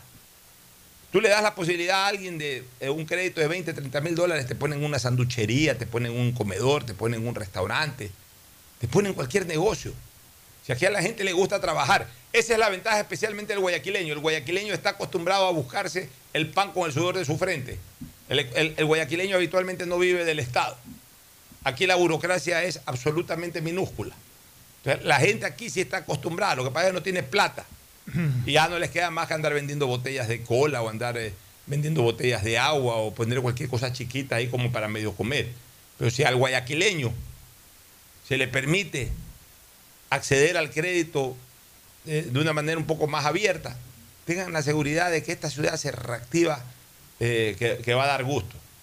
Entonces, por eso yo felicito esta iniciativa del Banco del Progreso, del Banco del Pacífico, perdón, no solamente de, informarnos de que ha crecido económicamente en este año, sino que ya la venta del banco, como lo ha señalado el presidente Guillermo Lazo Mendoza, está muy próxima. Y para no salirnos del mundo financiero, antes de irnos a lo político, Fernando y, Gustavo, mira tú, ¿no? Este, hay 481 millones en créditos sin las debidas garantías hipotecarias o prendarias que hoy afectan la estabilidad de la Corporación Financiera Nacional. O sea, yo no entiendo cómo pueden, en cambio, entregar 481 millones en créditos sin las garantías hipotecarias o prendarias. Eso fue costumbre. Viva la fiesta, acordémonos del caso de Usac y de todo eso. Una vez en el caso de Usac, puso de garantías el monumento de Vicente Rocafuerte, este salvaje. Puso de garantía, o el de la rotonda, ya ni me acuerdo. Puso un monumento, un, un bien público, lo puso de garantía y se lo aceptaron. Todo eso ocurrió en el correísmo. No van a decir ahora los, eh, los, los, eh, los correístas, y hay que decirlo así, que estos 481 millones en créditos sin las debidas garantías hipotecarias o prendarias, todos en la corporación financiera, sino en el gobierno de Lazo o, en el gobierno de Moreno. Es más, desde, que cogió Lazo el país, la corporación financiera dejó de ser banca de primer piso y ya creo que en los últimos meses el gobierno de Moreno también había dejado de ser banca de primer piso. Y durante año y pico, o durante un año del gobierno de Moreno, no hubo ningún tipo de actividad financiera por el tema de la cuarentena y de la pandemia y todo eso. Entonces estamos hablando que estos 481 millones de dólares fueron dados en pleno correato, pues. En pleno correato. Aflojaron 481 millones de dólares sin ningún tipo de prendas eh, ni, ni garantías hipotecarias. O sea, las mismas malas costumbres de, de- de algunos sectores de la banca que quebró en el 98-99, de créditos vinculados o de créditos dados a personas sin ningún tipo de garantía para que finalmente se terminen llevando la plata. Y ahora que les quieren cobrar, presentan acciones de protección. O sea, ya esta acción de protección, ¿en qué? Una acción de protección es una acción de defensa de derechos constitucionales. ¿Cuál es el derecho constitucional vulnerado de una persona que debe, que tiene una obligación y que no la cumple, por Dios? Gustavo. Bueno, sí, yo quiero empezar diciendo, Fernando, que hay que dar un aplauso especial a Roberto González Müller, que ha sido un ejecutivo que en anteriores años ya había demostrado su efectividad como gerente general del Banco de, del Pacífico. Y ahora pues ha retomó el banco en condiciones de más de 14 años de haber sido usado el banco políticamente como una fuente primaria de empleo. Ese banco tenía cualquier cantidad de empleados. Uno recorría cualquiera de sus eh, divisiones o de unidades y había empleados que parecían panal de abejas. Era evidente, yo no conozco muy de cerca el negocio bancario. Oye, los había, galarifos. pues, una Eh, Gustavo, ¿Mm? los galarifos. Acuérdate que en los años 70, en los años 80, el Banco del Pacífico, eh, entre sus trabajadoras, entre sus empleadas, entre sus cajeras, habían lindísimas muchachas. Entonces yo me acuerdo que los galarifos pues iban ahí a, a- a conquistar, a, enamorar. Tú, tú veías gente, ibas a hacer un trámite bancario, te acercabas a una ventanilla y veías un tipo ahí que no se movía de la ventanilla. Y no le daba trabajar a la chica, pero así iban a conquistar, a vacilar en esa época. Ciertamente que el Banco del Pacífico tenía chicas muy guapas. La sigue teniendo, por si acaso. En, en sus años, ¿no? Eh, eh, bueno, pero en nuestros años mozos era ciertamente así. Ahora, cuando uno va avanzando en edad, ya, básicamente está fuera de onda. Pero regresando al tema del banco, Roberto González ha hecho un gran trabajo. Eh, ojalá que en todas las empresas del Estado se tuviera personal calificado como esta, ¿no? Yo creo que en términos generales eh, el gobierno de Lazo tiene eh, eh, buenos ejecutivos. Mira el ministro de Trabajo, es un gran ministro. Es un tipo, Donoso es un tipo que se pone la camiseta, que la suda, que va, que tiene pasión, que habla, que se lo ve activo en todos lados. ¿no? Y, eso, es lo que necesita, eso es lo que necesita el país, Alfonso, que la gente que está en el Ejecutivo se ponga la camiseta y le meta esa pasión. Así es. Bueno, vamos al, al informe de Clip Report, este, Fernando. Yo creo mucho en esta empresa, me parece que es una empresa seria, eh, maneja bien el tema de encuestas, ya vienen algunos años eh, preguntando, sondeando y, y de alguna manera se nos ha convertido en una, en una guía referencial de lo que piensa la población, tomándole la posta informe confidencial o a Market, que hace rato que no hacen ningún tipo de trabajo de esta naturaleza. Y yo diría, ya de a poco le va tomando la, la posta Sedatos y adicionalmente eh, eh, se muestra como imparcial, porque nadie puede decir que Report esté identificado con tal o cual político o, con esta tendencia de aquí o la de allá. Como por ejemplo si hay otras, perfiles de opinión y otras que en algún momento se vincularon mucho con el correísmo, Santiago Pérez, o sea, la gente ya dice, no, pues eso ya, ya son prácticamente eh, ventrílocos de- del correísmo o de otras o de ciertas tendencias políticas. Este clip report se ha manejado siempre eh, de una manera imparcial, no identificada. Eh, en, en- una pregunta dice, ¿está usted a favor o en contra de la invasión de Rusia a Ucrania? En contra está el 90%. Este, y el 93.55% señala pues, que esta guerra definitivamente perjudica, perjudica al mundo y también nos perjudica al Ecuador. ¿Cree usted que la pandemia del COVID está controlada en el Ecuador?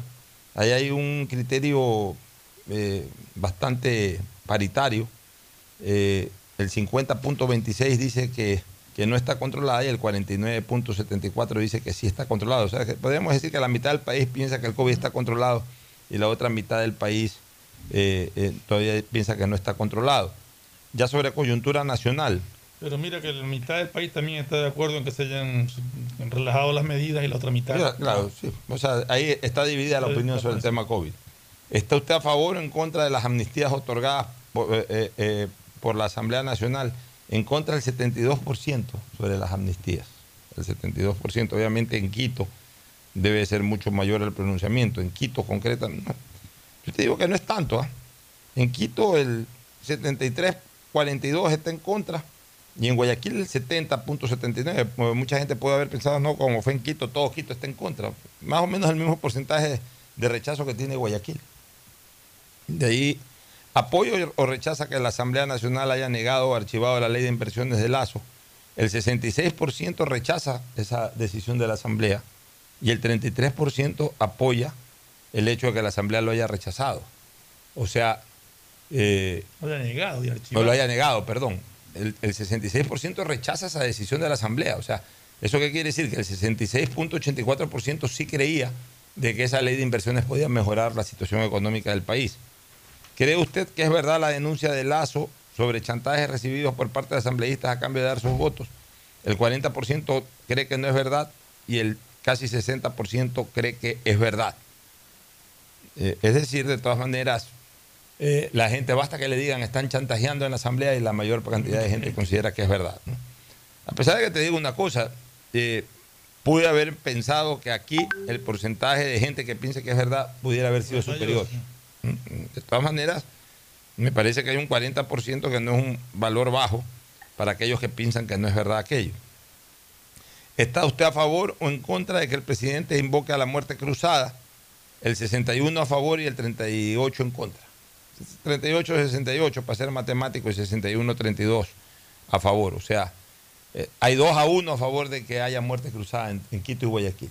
Estos son criterios que el Click Report siempre toma en Quito y Guayaquil. 2 a 1 a favor de la muerte cruzada. Esto de la muerte cruzada, la gente la entiende como una disolución de la Asamblea y una próxima elección presidencial. la mayoría de la gente no está contenta en términos generales con el estatus político actual. Un grupo de ecuatorianos considera que el presidente de la República debe llamar a consulta popular para que el pueblo decida sobre los principales problemas que tiene el país. Otro grupo considera que una consulta popular sería una pérdida de tiempo y recursos. ¿Con cuál de los dos, eh, de las dos posiciones está usted? El 48% dice que es una pérdida de tiempo y el 52% sí le gustaría una consulta popular. Es decir, el país está dividido ahí prácticamente en sí y no en cuanto a la importancia de la consulta popular. Ahí no hay una hegemonía. Eh, de la situación general del país, Fernando, ¿cómo se califica la situación actual del país? El 62 dice que es mala, el 37 es buena. ¿Cómo califica la situación actual de la ciudad? Eh, este, acordémonos que Click Report hace solamente Guayaquil, Quito. Así es. No es a nivel nacional. El 60, sí, pero la calificación país es así un criterio nacional. Ya en la ciudad, este, el 61.45 dice que es mala y el 38.55 dice que es buena. En cuanto a la situación personal, el 53 dice que es mala y el 46 dice que es buena. Vamos a lo político, que es lo que le interesa. Ah, los principales problemas. Eh, los principales problemas, eh, la delincuencia en este momento tiene el 37.76%. Eh, aquí hay varios parámetros, ¿no? Esta es encuesta Quito, encuesta Guayaquil, y, me imagino que es nacional. Este, bueno, pero hay un 37%. ¿Cuál es, ¿Cuál es el principal problema que tiene el Ecuador? Ya, aquí está, eh, así debe ser evaluado esto. ¿Cuál es el principal problema que tiene el Ecuador como problema general? Hoy la delincuencia está en el punto más alto de, eh, preocupación para la gente, 37.76%. De ahí sigue el desempleo con 25%. 66, y de ahí sigue la crisis económica con 10.40. Eh, con 10 Luego corrupción, narcotráfico. Pero fíjate una cosa, este, eh, es la primera vez que a nivel país el tema de la delincuencia, la seguridad ciudadana, supera a la suma de los, de, los dos factores que se vinculan con el tema económico, que son desempleo y crisis económica. Sumados los dos, desempleo y crisis económica, se llega a un más o menos a un 36%. Solo delincuencia, 37,76, sin contar que más abajo tienes narcotráfico, que es 7.37, que, es un factor también de delincuencia, con lo que verdaderamente en un consolidado el tema de seguridad ciudadana llegaría aproximadamente a un 44%. Es la primera vez. Ya les preguntan en las ciudades cuál es el principal problema de, las ciudades. El 51-18 en Quito y Guayaquil consideran que la delincuencia. Y ya les preguntan cuál es el principal problema que tien- tiene usted como persona. Entonces ahí ya la gente, ahí sí la gente habla de eh, 37.90 la situación económica y 27. O sea, ya cuando le preguntan, usted como persona, ya ahorita olvidándonos de la parte personal, de lo que le pasa en las calles, etcétera, ¿cuál es su principal problema? Problema económico. Aquí, con esta reflexión, cabe más que nunca el famoso dicho de Julio Ayala Serra. Tengo miedo y estoy chiro.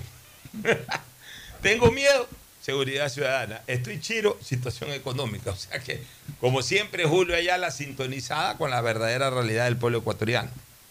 De ahí viene otra encuesta que dice qué situación. Bueno, esto acá vamos a la, a la parte política ya. ¿Qué calificación le daría a la gestión de diferentes Pero, instituciones pero del sí Estado? es interesante la emoción que representa mejor su situación personal actual. Porque la gente, si tú ves el 58.55%, se- es positivo. Bueno, Más allá de lo que está En la calificación que le da a diferentes instituciones, incluyendo al presidente de la República, hay un 41.97% de gente que califica de bueno, buena la gestión del presidente de la República. Este, de ahí, sobre con- eh, en confianza, en confianza, ¿cuánto tiene la presidencia de la República en confianza? Debe estar aquí, déjenme ver. No, no es- están eh, No, valoradas no. otras instituciones del Estado. Sobre el plan de gobierno, eliminar el impuesto de ahí salida de tiene lo que decía la Asamblea Nacional, el 19.50, no llega ni al 20%. Bueno, eliminar eh, sobre la eliminación de impuestos de salidas, el 35 está en contra y a favor de que ya se elimine el impuesto de salidas hasta el 64%. Que a propósito ya debe haber bajado medio punto más, ¿no? Porque no era trimestral esa vaina. No era trimestral que iban a bajar 0.5. Bueno, de eliminar la dolarización, por si acaso, el 92.5 ni de broma. Oye, Pocho, pero espérate, creo que te saltaste una, que es la confianza de la gente en las distintas instituciones del Estado. Sí, es que- Todas es negativa. ¿no? Todas es negativa. Bueno, para ahí no valoran al presidente No, de la no, República. valora- en no, no, ni al presidente, ni a las Fuerzas Armadas, ni a la policía, ni nada. Son las instituciones, instituciones, como la Defensoría del Pueblo Defensoría del Pueblo, Policía. de- de- Oye, aquí hay un tema que me parece muy interesante. Concesionar a empresas privadas la reconstrucción y mantenimiento de carreteras. El 66.9, casi el 67 está a favor contra el 33% en contra. Lo que pasa es que los que están en contra son los que chillan, Gustavo, los que, los que ponen Twitter, los que salen a las calles. Y los que están a favor no dicen nada, pero la mayoría está a favor.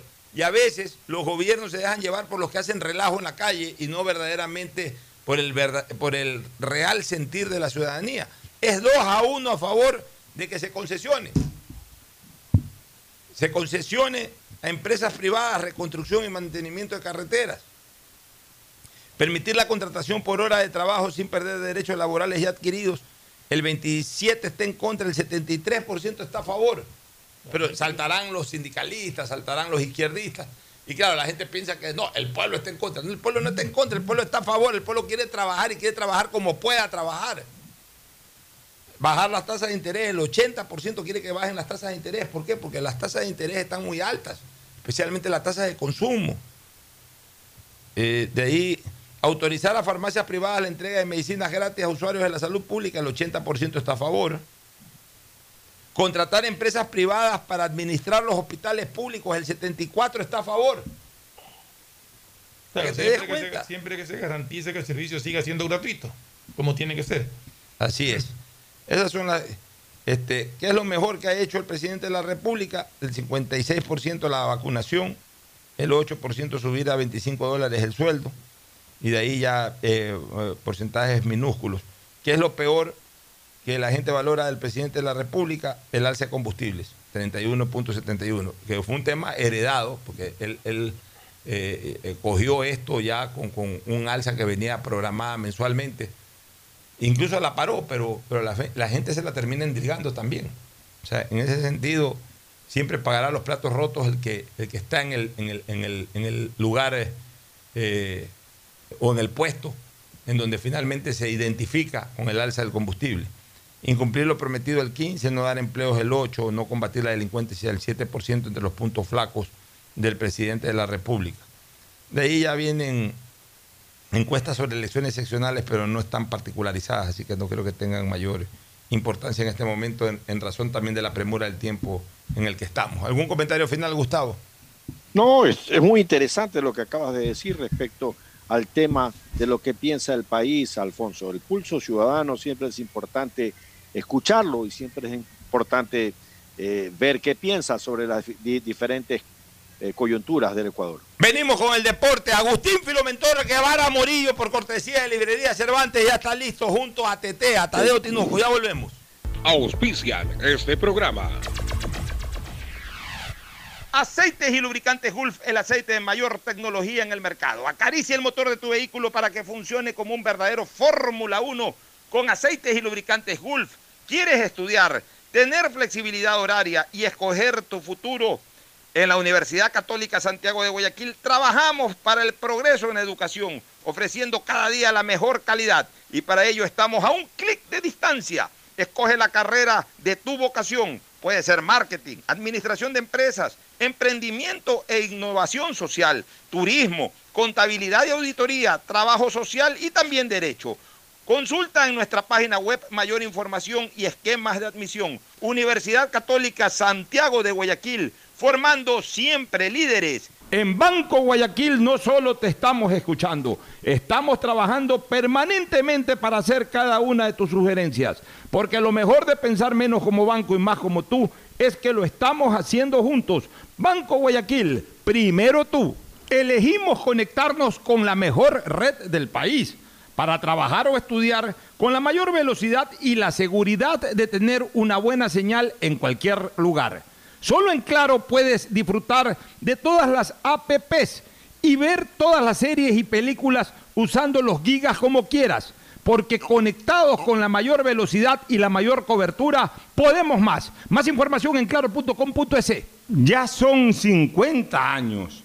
Banco del Pacífico celebra sus bodas de oro de cumplir los sueños de miles de ecuatorianos que creyeron en la visión de su fundador, brindando un servicio de calidad y soluciones financieras integrales con innovación y transparencia.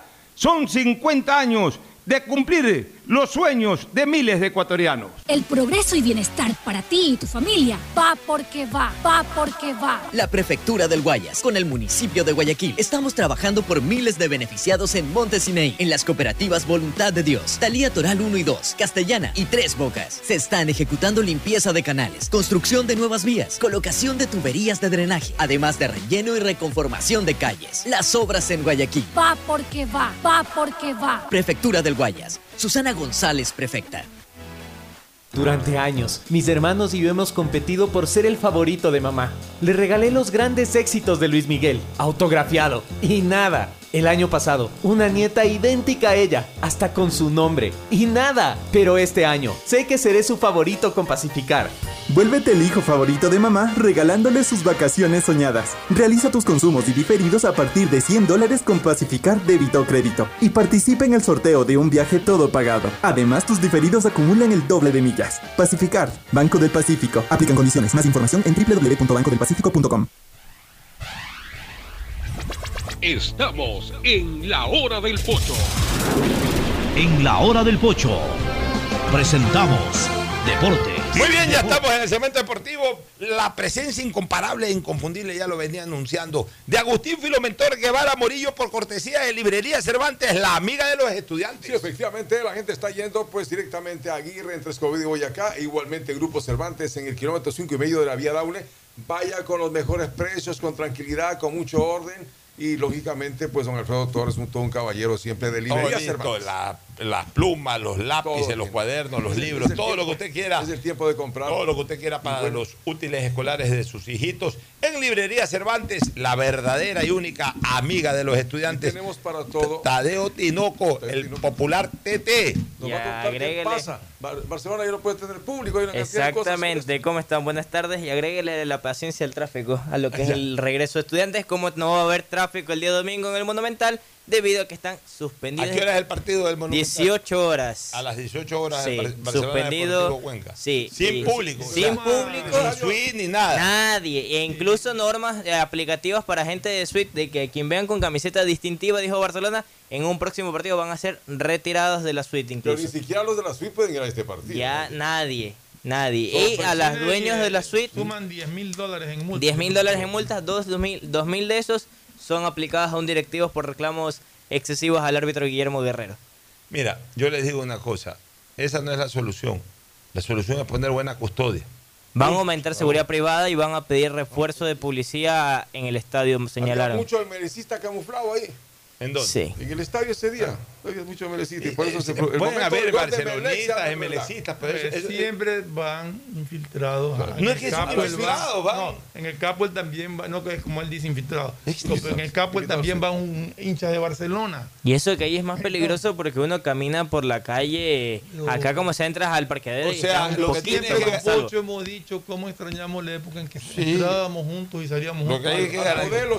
Lo que hay es que garantizar la, la seguridad ciudadana. Ayer puso un tweet que no te va a gustar para nada, como dueño de Ciudad a ti, como un poco de gente que no le ha gustado. pues, Salado, yo siempre voy a mantener ese criterio. Sin Yo soy de los que sostengo de que las suites ya deberían, o sea, los clubes ya deberían de cobrar, aunque sea un valor No mínimo pueden la suite. No, pues Tanto propiedad Le la cayeron propiedad. encima Ah. con ese tweet. Hay un contrato firmado establecido que no. O sea, o sea, esa es propiedad privada. El, Pero el la propiedad la privada, como yo siempre sostengo, debe ser para, para, para, para el uso exclusivo de, pero no, no, del señor, porque cuando uno compró la suite, no compró por el uso exclusivo de la suite, sino para tener el espectáculo. Eh, pero Es propiedad horizontal. No puedes tener a, a- a Así tiempo es. perpetuo el espectáculo Bueno, pues gratis. te- te- ya eso lo hubieran pensado antes de hacerlo. Está bien, pero no se eh, puede eh, cobrar. por eso yo Por eso se cobran las adicionales de. O las alícuotas, yo como decían una de las respuestas. Yo hago una pregunta. Más allá de las nueve personas que tienen una Yo, hago una pregunta, a ver, ¿a qué Dígalo. te- le voy a preguntar? ¿Quién es el dueño, o sea, ¿quién, quién es el dueño de tu casa? Mi papá, Hola, tu papá, tuya. ¿Quién es el dueño del televisor? todos en sí, porque Ya, va a la para casa. La gente que vive en la casa. Exacto. Pero cuando contratan un pay-per-view, una pelea de box o lo que sea, Paga que quien el es el espectáculo dueño. pagan en tu casa, eres dueño de la casa, pero, pero el, el espectáculo no puede ser gratis. O el TV cable que paga. Pero a lo que una de las respuestas. Claro a una de las respuestas que le daban al Pocho en el tweet que yo sí lo leí, porque que yo sí leo todos los tweets que usted pone y también leo cuando le caen encima, es de que, pero si ya se pagan las alícuotas, Pues la alícuota es para otra cosa, la alícuota Correcto, es para o sea, mantenimiento. Yo lo que creo es que en todo caso... va, va más allá de mantenimiento. porque Pocho. también hay, en el caso del Monumental, que sí lo conozco, es el detalle que también te cualifican es la emisión de las tarjetas, o sea, la entrega antes, no sé cómo Es es, que, a ahora. ver, eso ya es parte, pues eso es parte de, lo- de la operación. O sea, tu tarjeta magnética tiene cosas que tienen que cobrártelo, te lo prorratean en las alícuotas, todo. Pero yo Correcto. creo que, creo que tiene que haber un costo por, por, por el disfrute del espectáculo. Es como otra Pero bueno, no, no, no, no, la no tenemos mucho tiempo para, para, para la situación. convivencia, la gente que vaya, que no lleven bengalas, que no lleven tanto trago. Que Por no, eso es otra es cosa. que van a estás excesivo hablando es otra control. cosa, eso ya Esa. es falta de control. Y van que a hacer tienen que exceso. Por aplicarla o ejemplo, debería dentro del, del costo de las alícuotas de ahí debería de salir. Pero Claro. claro, eh, Aumentarle un poco más, quizás a la alícuota. aumentarle. O sea, una cosa es la alícuota de la eh, operación eh, eh, de, de uso de las suites. O sea, tenerlas limpias, tener eh, todo bien eh, limpiecito, bien barrido, todo bien mantenido, el seguridad, el todo eso. adecuado. Otra cosa es lo que yo digo, el beneficio que debe tener el equipo de fútbol Total. por, por el espectáculo que brinda. O sea, no puede ser Sí, lo comprendo. que- o sea, hay bisabuelos que han comprado esa suite hace 30 años en el estadio de Barcelona. Y ahora, ¿quiénes disfrutan de esa suite? Esas personas ya se murieron todos. Disfrutan tres nietos, tres bisnietos y los amigos de los bisnietos. Ya se Pero, relaja. No ponen un centavo y van y con claros. trago y con chupa, joder, y a claro, porque la demás. persona compra una suite de nueve o de más asientos, ya depende, pero pongamos de la mayoría que son de nueve. Claro. Tú compras una suite de nueve asientos y está establecido un contrato por el periodo que te dura y, y está establecido cuál es el uso de eso. El tema. O sea, si tú, si tú haces un negocio por 99 años, Mira, no vas a vivir ya, 99 con esta años porque frase de- de- 40 o mira 50 lo que- cuando ya, lo compraste. mira lo que- Entonces es 200. lógico que tus Ya, hijos lo van a suscitar. Lo que pasa es que son nueve asientos nada más, Ya, no pero- es que pueden ir 30 Pero- personas pero después. no van 30 porque eh, ya también los viejos que la compraron no van nueve personas, meten amigos todos. Y- Bueno, ya. los amigos pagan adicionales. Pero no, pues si entran dentro de los nueve, entran gratis. Claro. Ya. Entran nueve, O, sí. o, eh, lo que es peor, las alquilan. Eso ya es otra cosa. Ya, las Eh. alquilan. Ya, y el derecho de propiedad lo permite. Lo O sea, permite. Ya, pero por eso, pero ¿por qué tiene otro que ganar plata del espectáculo que da el equipo de fútbol? Que le cuesta generar ese espectáculo. O sea, está bien, el derecho de propiedad, haz lo que sea con el derecho de propiedad. O sea, si quieres no vaya, que no vaya nadie a tu suite, no va nadie. Si quieres ir tú solito a tu suite, anda tú solito y no invites a nadie. Este, eh, si, si es que quieres alquilarla, por último, alquílala. El, el- el local, la suite, el- la propiedad privada. Pero delante de la suite hay una cosa que se llama espectáculo, que, que- que es renovable. Es decir, que cada partido es distinto al otro, que no es, no es como un departamento en el mar, que tienes el departamento y tienes al frente del mar y que es perpetuo. No, acá eh, eh, ese que ofrece el espectáculo tiene que todos los años invertir para, para generar ese Total. espectáculo. Porque tú crees que alguien va a comprar una suite y le dicen, compra la suite, pero después te voy a cobrar la entrada. No, a Nadie ver, la va a comprar. per- Perdóname una cosa, perdóname una cosa. No, perdóname una cosa. A ver, yo no te estoy diciendo que la suite, siendo un local exclusivo, incluso social, o un estatus social superior al resto, eh, que, perfectamente pudiera costar 50 dólares el asiento, por ponerte un valor, cueste eso. Yo lo que digo es que en cada silla el costo debería de ser el equivalente a lo que se paga en una general.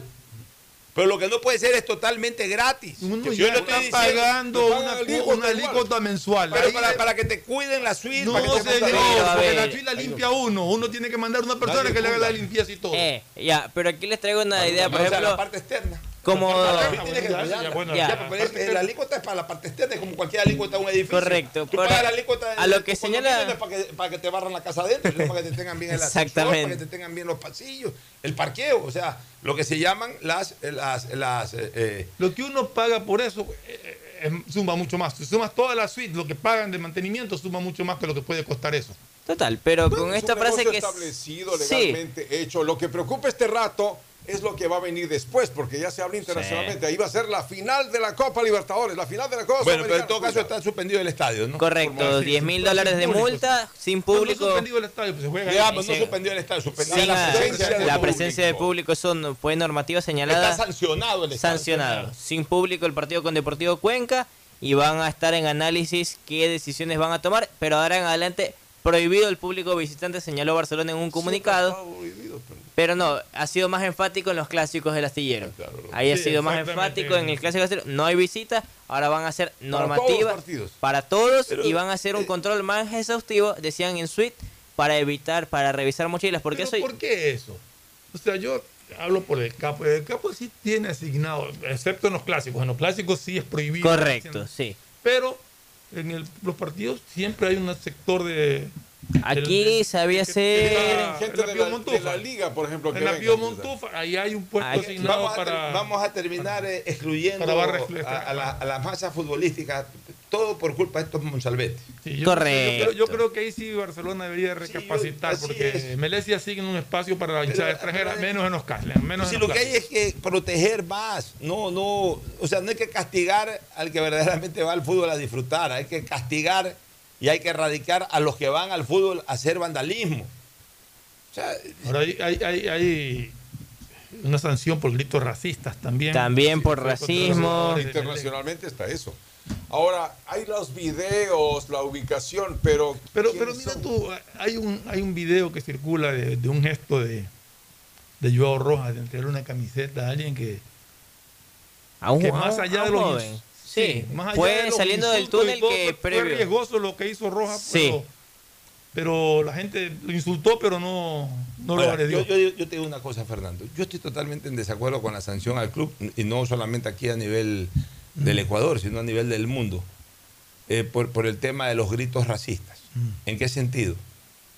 O sea, ¿cómo puedes Sanción controlar económica, eso? ¿Ah? Sanción económica. Ya, ¿no? pero, por- pero por- a ver, pero te, te vuelvo a repetir. O sea, una cosa es cuando hay inseguridad en los estadios. O sea, para eso tú tienes que tener buena seguridad y todo. Pero, pero ¿cómo puedes como club controlar lo que grita la gente? Es muy difícil. O sea, de repente a alguien se le ocurrió, oye, tal por No, cual, eso eh, ya- pega un grito racista, paga el club. O los letreros, si van con letreros como- y. ¿Cómo puedes controlar eso? O sea, eso es incontrolable. Es como ponerlo como para que la gente recapacite. Y la gente no va a recapacitar. Mañana O sea, pasado creo- regresa la misma hinchada y otra vez y otra vez grita, oye, pues están multando al equipo, ¿qué me importa? Ve tal por cual y comienzan a Como, gritar. por ejemplo, cuando el negro juega lindo, negro lindo, y cuando no juega bien, negro, Los demás, pues, no no- olvidemos. Es que, claro, ahí es distinto, por ejemplo, en Suite, porque ahí sí es fácil identificar, pero si están en general, o sea, ahí ya no, pueden puede- identificar. No se puede este, identificar en, en un estadio el, el griterío de la gente. O sea, Pues es norma FIFA. Es más, aumentado los valores. Pero, pero, pero, aumentado. pero ahí, ahí en algún momento también los clubes eh, ten- o las propias selecciones, las federaciones deberán de revisar esa situación porque eh, ¿cómo puedes controlar a la gente? Eso ya va con la cultura, con la idiosincrasia de, de los ciudadanos de determinados países. O sea, a lo mejor en otros lados eh, eh, tienen una cultura superior, ¿no? Ya, ya, y más aún desde que hay estas acciones, es que mejor no gritemos nada. Acá en este país, a la gente no la puedes controlar, desgraciadamente. No la puedes controlar hasta que verdaderamente haya el ejercicio de acciones y decisiones drásticas para la, la- la comisión de ese tipo de infracciones. Por ejemplo- O sea, cuando verdaderamente, por ejemplo, los que se ponen a gritar, vayan tres policías y se lo lleven preso por delito de odio, para que sea procesado por un fiscal por delito de odio. Entonces, ahí, en ese momento, ya la gente va a aprender. Eso ¿Tú es lo crees que la van a gente hacer. va a aprender porque a su club le cobren 5 mil, 10 mil dólares de multa. A nadie le importa. No, eso es cierto. Y por eso es que van a hacer, en el caso de Barcelona, el tema de lo aumentar policías priva- seguridad privada con ese fin. Y hay un detalle para seguridad privada comen- podía ser, ¿no? Exacto, eso es lo que van a aumentar. Es de que la multa más alta de los 4.800 de los 10.000 es el tema de encender las bengalas y Barcelona señaló que busca que los dueños de la suite paguen parte de esa multa. Vamos a ver qué determina. Eso es Que las. FIS que estuvieron comprometidas en eso. Correcto, sí. Bueno, Ya vamos- ve, yo, yo ahí de. Primero que tendrían que identificar a las personas. Una. Ya. Segundo, señores, yo entré con las bengalas y nos dijeron que era prohibido prender bengalas. Eso es lo que yo critiqué un día, por ejemplo, a los del palco de empresa nos revisan la mochila y yo le dije, ¿y acaso en general re- revisan si no andan bengalas? No, pero, no, pero, a ver, pero no niegue que le re- no, no, se, no se ponga bravo porque No, no, revisen, me la re- la no, dice- no, lados, exactamente, pero, pero le- pero tampoco pero se en ponga. ¿por qué, ¿por qué en otro lado no? Entonces, si, si todo el mundo comienza a contestar eso, entonces no hacen control a No, nadie. a lo que les dije fue, ¿y en otro lado revisan que no entre bengalas? Sí, sí revisamos. Y mira lo que pasó. Bueno, y, y es al lado de Suite. Vámonos a La pausa. Vámonos primero a la pausa para retomar Hoy hay con la fútbol. fecha. Sí. Hoy día arranca el fútbol. Nos vamos a la pausa, ya volvemos. El siguiente es un espacio publicitario apto para todo público. Elegimos conectarnos con la mejor red del país para trabajar o estudiar con la mayor velocidad y la seguridad de tener una buena señal en cualquier lugar. Solo en Claro puedes disfrutar de todas las APPs y ver todas las series y películas usando los gigas como quieras, porque conectados con la mayor velocidad y la mayor cobertura, podemos más. Más información en claro.com.es.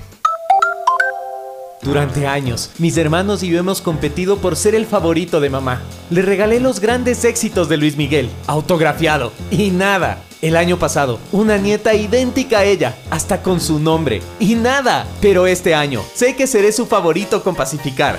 Vuélvete el hijo favorito de mamá regalándole sus vacaciones soñadas. Realiza tus consumos y diferidos a partir de 100 dólares con Pacificar débito o crédito y participa en el sorteo de un viaje todo pagado. Además, tus diferidos acumulan el doble de millas. Pacificar, Banco del Pacífico. Aplican condiciones. Más información en El www.bancodelpacifico.com. progreso y bienestar para ti y tu familia van porque van, van porque van. La Prefectura del Guayas con el municipio de Guayaquil. Transformamos las vidas de medio millón de guayaquileños de la parroquia Febres Cordero con el asfaltado de 32 calles, entre las que están Gómez Rendón desde Puente Patria hasta Avenida Domingo Norero en ambos sentidos. La calle Cuenca, Capitán Nájera, Medardo Ángel Silva, las calles 39 hasta la 43. Las obras en Guayaquil. Van porque van. Prefectura del Guayas. Susana González. Durante prefecta. años, mis hermanos y yo hemos competido por ser el favorito de mamá.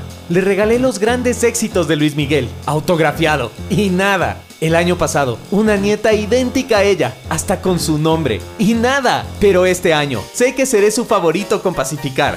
Vuélvete el hijo favorito de mamá regalándole sus vacaciones soñadas. Realiza tus consumos y diferidos a partir de 100 dólares con Pacificar débito o crédito y participa en el sorteo de un viaje todo pagado. Además, tus diferidos acumulan el doble de millas. Pacificar, Banco del Pacífico. Aplican condiciones. Más información en www.bancodelpacifico.com. Elegimos conectarnos con la mejor red del país para trabajar o estudiar con la mayor velocidad y la seguridad de tener una buena señal en cualquier lugar.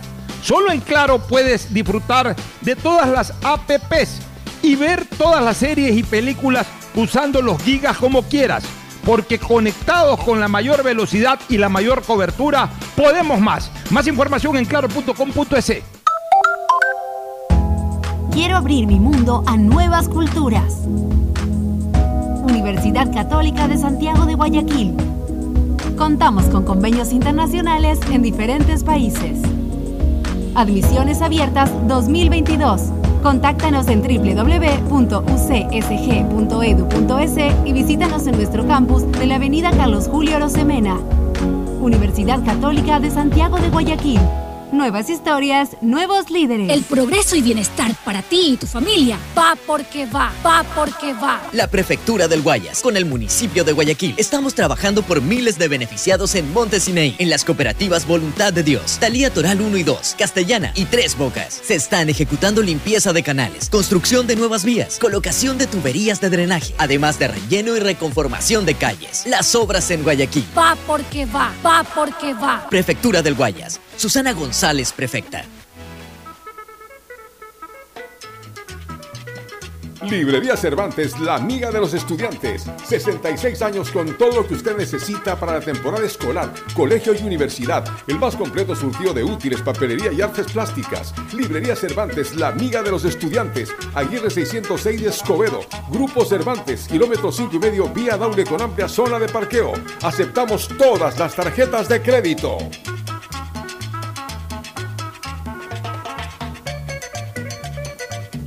Ecuagen, medicamentos genéricos de calidad y confianza a su alcance. Ecuagen, una oportunidad para la salud y la economía familiar. Consuma genéricos Ecuagen. Durante años, mis hermanos y yo hemos competido por ser el favorito de mamá. Le regalé los grandes éxitos de Luis Miguel, autografiado, y nada. El año pasado, una nieta idéntica a ella, hasta con su nombre, y nada. Pero este año, sé que seré su favorito con Pacificar. Vuélvete el hijo favorito de mamá regalándole sus vacaciones soñadas. Realiza tus consumos y diferidos a partir de 100 dólares con Pacificar débito o crédito y participa en el sorteo de un viaje todo pagado. Además, tus diferidos acumulan el doble de millas. Pacificar, Banco del Pacífico. Aplican condiciones. Más información en www.bancodelpacifico.com. Nuevas obras para Marta de Roldós. Estamos realizando la reconstrucción de peatonales con adoquines en la zona de la Marta de Roldós, para así mejorar la circulación de todos los habitantes de este sector. La obra se siente. Porque tu bienestar siempre es primero. Alcaldía de Guayaquil. A mamá y papá siempre hay que consentirlos, amarlos y premiarlos. Porque mamá y papá lo merecen todo. Y con Mole el Fortín podrás llevarte a casa un espectacular Cherry Tigo 2 para disfrutarlo en familia. Además, podrán ganar órdenes de compra y fabulosos electrodomésticos. Ven, visita y compra en Mole el Fortín y participa por estos extraordinarios premios. Recuerda que en promociones Mole el Fortín te conviene. Auspician La Ganga y Mueblería Palito. El progreso y bienestar para ti y tu familia van porque van, van porque van. La Prefectura del Guayas, con el municipio de Guayaquil, trabajamos por miles de familias en el sector de Nueva Prosperina, con la reconformación de vías e instalación de tuberías de drenaje de aguas lluvias en más de 50 caminos internos. Las cooperativas beneficiadas son Cooperativa Las Cañas, Cooperativa Valerio Estacio Bloque 2, Bloque 3, Bloque 4 y Bloque 5. Las obras en Guayaquil. Van porque van, van porque van. Prefectura del Guayas, Susana González. Prefecta. Elegimos conectarnos con la mejor red del país para trabajar o estudiar con la mayor velocidad y la seguridad de tener una buena señal en cualquier lugar. Solo en Claro puedes disfrutar de todas las APPs y ver todas las series y películas usando los gigas como quieras. Porque conectados con la mayor velocidad y la mayor cobertura, podemos más. Más información en claro.com.es. Quiero crear un futuro mejor. Universidad Católica de Santiago de Guayaquil. Contamos con una de las mayores tasas de empleabilidad del país. Admisiones abiertas 2022. Contáctanos en www.ucsg.edu.es y visítanos en nuestro campus de la Avenida Carlos Julio Rosemena. Universidad Católica de Santiago de Guayaquil. Nuevas historias, nuevos líderes. En Banco Guayaquil tenemos una nueva app y la hicimos pensando más como tú. Por eso, ahora puedes hacer tus transferencias en menos pasos. Los pagos de siempre ahora los realizas con un botón, mucho más rápido. E incluso puedes revisar tu ahorro y gastos del mes para ayudarte con tus finanzas. Todo esto donde estés. Esta no es la nueva app del banco. Esta es una app más como tú. Descárgala, actualízala, pruébala. Banco Guayaquil. Primero tú. Hay sonidos que es mejor nunca tener que escuchar. Porque cada motor es diferente. Desde hace 104 años, Lubricantes Gulf mantiene la más alta tecnología y calidad en línea de aceites para motores a diésel y gasolina. Está hecho con una fórmula especial para dar excelente protección a todo tipo de motores, evitando el desgaste prematuro de pistones, anillos y árbol de levas, ayudando a mantener limpio el motor y libre de depósitos que se forman por las altas o bajas temperaturas. Dele a su motor lo que se merece. Lubricantes Gulf, la más alta tecnología en lubricación. 104 años preservando la vida de su motor. Lubricantes Gulf. Gulf es más lubricante.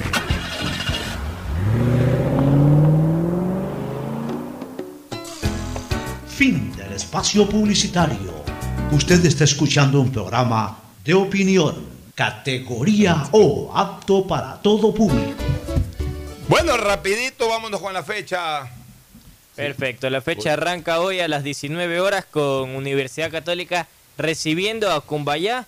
Esto va a ser con técnico interino. El, club de los 100. Oye, entonces casi partido sin público también. ¿no? Exactamente. Diego Batiola. Eh, Batiola es el técnico. Católica Cumbayá, ¿no? Sí, Católica ¿Cómo se llama Cumbayá. el técnico nuevo? Diego Batoile es técnico interino, no está el ¿De- de oficializado. del Cumbayá. apellido será italiano tal vez. o- Es el asistente, el que era preparador sí. físico Él, del no- club. él no es, él no es el técnico que va a Encargado, quedar no, en el- exactamente. Están buscando un técnico que posiblemente lo den a conocer el día lunes. mañana sábado. Exacto. Mañana 14 horas Muchurruna recibe a Sociedad Deportiva Aucas. Este es el Echa leche. Echa leche. Van a echar leche. Luego en el Los Chirijos de Milagro, 9 de octubre versus Macará, Interesante para este 16 horas con 30. Sí. Ah, este, la gente milagro. una pregunta. Dígalo. Eh, leí que, que Cumbaya está buscando arqueros. Ahí no tienen a. a Pucheta, pero no está de Está arquero y condiciones. Vamos Bueno. a ver qué ocurre.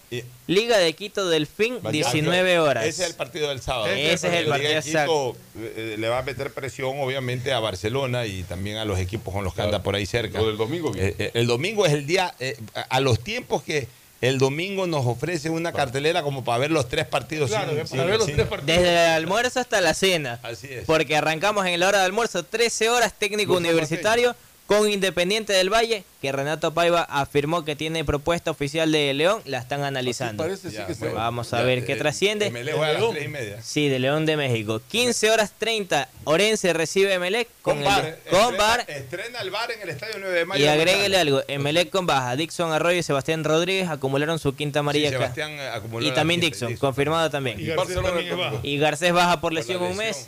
De lindo dolor de Ya cabeza. apareció Quiroga en el clásico. Pero el medio Sí, campo, pero el el problema. El- ahí lo vamos a ver sufrir. A ver, MLE, yo- a, a- estas alturas yo creo que Melec está retomando su prioridad por la, por la Copa Libertadores. Igual la va a jugar, va a intentar No, sí, ganarlo, no, el pero ya, problema- ya el no, es lo mismo, no- no es lo mismo que se hubiese El ganado. ahí problema sí. es no Correcto. tener ningún volante fijo de contención, porque Arroyo está suspendido, porque Sebastián Rodríguez, que lo ayuda en eso, está suspendido, porque Garcés está lesionado. Entonces, ver cómo Ahí- arma el medio ahí- campo. ahí, te, ahí te quiero ver, pues entrenador. por eso están los entrenadores. ¿Cómo lo arma el Ahí vamos a lo de divertido. fondo el domingo Barcelona Deportivo Cuenca, puertas cerradas y con bar también. Bueno, ese 18 partido, horas. cuidado. 18 cuidado, horas. Cuidado. Barcelona con el empate sigue, sigue siendo la primera opción, pero estos partiditos pueden ser complicados. El Un Cuenca que está al- octavo. Siempre le ha hecho problemas al Barcelona el Cuenca en el Estadio Monumental. Y el lunes, Cuenca que está octavo y la jornada cierra el día lunes, 19 horas, Gualaceo recibiendo a Guayaquil City. Bueno. Auspician este programa. Aceites y lubricantes Gulf, el aceite de mayor tecnología en el mercado. Acaricia el motor de tu vehículo para que funcione como un verdadero Fórmula 1 con aceites y lubricantes Gulf. ¿Quieres estudiar, tener flexibilidad horaria y escoger tu futuro? En la Universidad Católica Santiago de Guayaquil trabajamos para el progreso en educación, ofreciendo cada día la mejor calidad y para ello estamos a un clic de distancia. Escoge la carrera de tu vocación. Puede ser marketing, administración de empresas, emprendimiento e innovación social, turismo, contabilidad y auditoría, trabajo social y también derecho. Consulta en nuestra página web mayor información y esquemas de admisión. Universidad Católica Santiago de Guayaquil, formando siempre líderes. En Banco Guayaquil no solo te estamos escuchando, estamos trabajando permanentemente para hacer cada una de tus sugerencias, porque lo mejor de pensar menos como banco y más como tú es que lo estamos haciendo juntos. Banco Guayaquil, primero tú. Elegimos conectarnos con la mejor red del país para trabajar o estudiar con la mayor velocidad y la seguridad de tener una buena señal en cualquier lugar. Solo en Claro puedes disfrutar de todas las APPs y ver todas las series y películas usando los gigas como quieras, porque conectados con la mayor velocidad y la mayor cobertura, podemos más. Más información en claro.com.es. Banco del Pacífico celebra 50 años de innovación y confianza. Sí, sus bodas de oro, convirtiéndose en el mejor aliado para alcanzar las metas de miles de ecuatorianos. En un país que se levanta día a día conectándose sin fronteras por sus sueños. Banco del Pacífico, 50 años cumpliendo los sueños de los ecuatorianos. El progreso y bienestar para ti y tu familia van porque van, van porque van. La Prefectura del Guayas, con el municipio de Guayaquil, trabajamos por miles de familias en el sector de Nueva Prosperina, con la reconformación de vías e instalación de tuberías de drenaje de aguas lluvias en más de 50 caminos internos. Las cooperativas beneficiadas son Cooperativa Las Cañas, Cooperativa Valerio Estacio Bloque 2, Bloque 3, Bloque 4 y Bloque 5. Las obras en Guayaquil. Van porque van, van porque van. Prefectura del Guayas, Susana González, prefecta. Durante años, mis hermanos y yo hemos competido por ser el favorito de mamá. Le regalé los grandes éxitos de Luis Miguel, autografiado, y nada. El año pasado, una nieta idéntica a ella, hasta con su nombre, y nada. Pero este año, sé que seré su favorito con Pacificar. Vuélvete el hijo favorito de mamá regalándole sus vacaciones soñadas. Realiza tus consumos y diferidos a partir de 100 dólares con Pacificar débito o crédito y participa en el sorteo de un viaje todo pagado. Además, tus diferidos acumulan el doble de millas. Pacificar, Banco del Pacífico. Aplican condiciones. Más información en www.bancodelpacifico.com. Estamos en la hora del pocho. Gracias por su sintonía. Este programa fue auspiciado por Aceites y Lubricantes Gulf, el aceite de mayor tecnología en el mercado.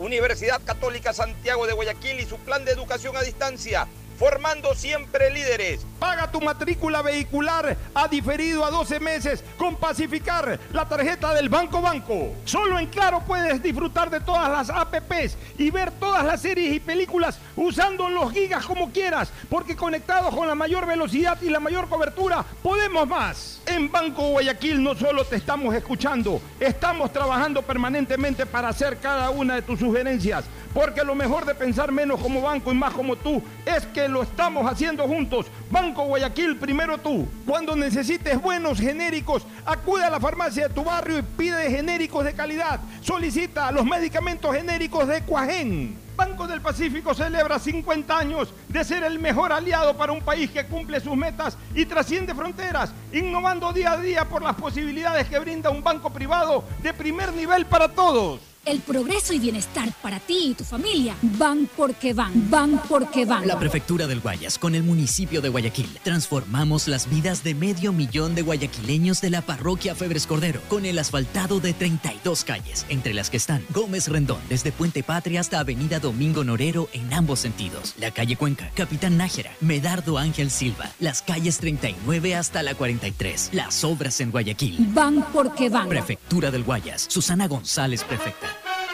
Este fue un espacio contratado. Radio Atalaya no se solidariza.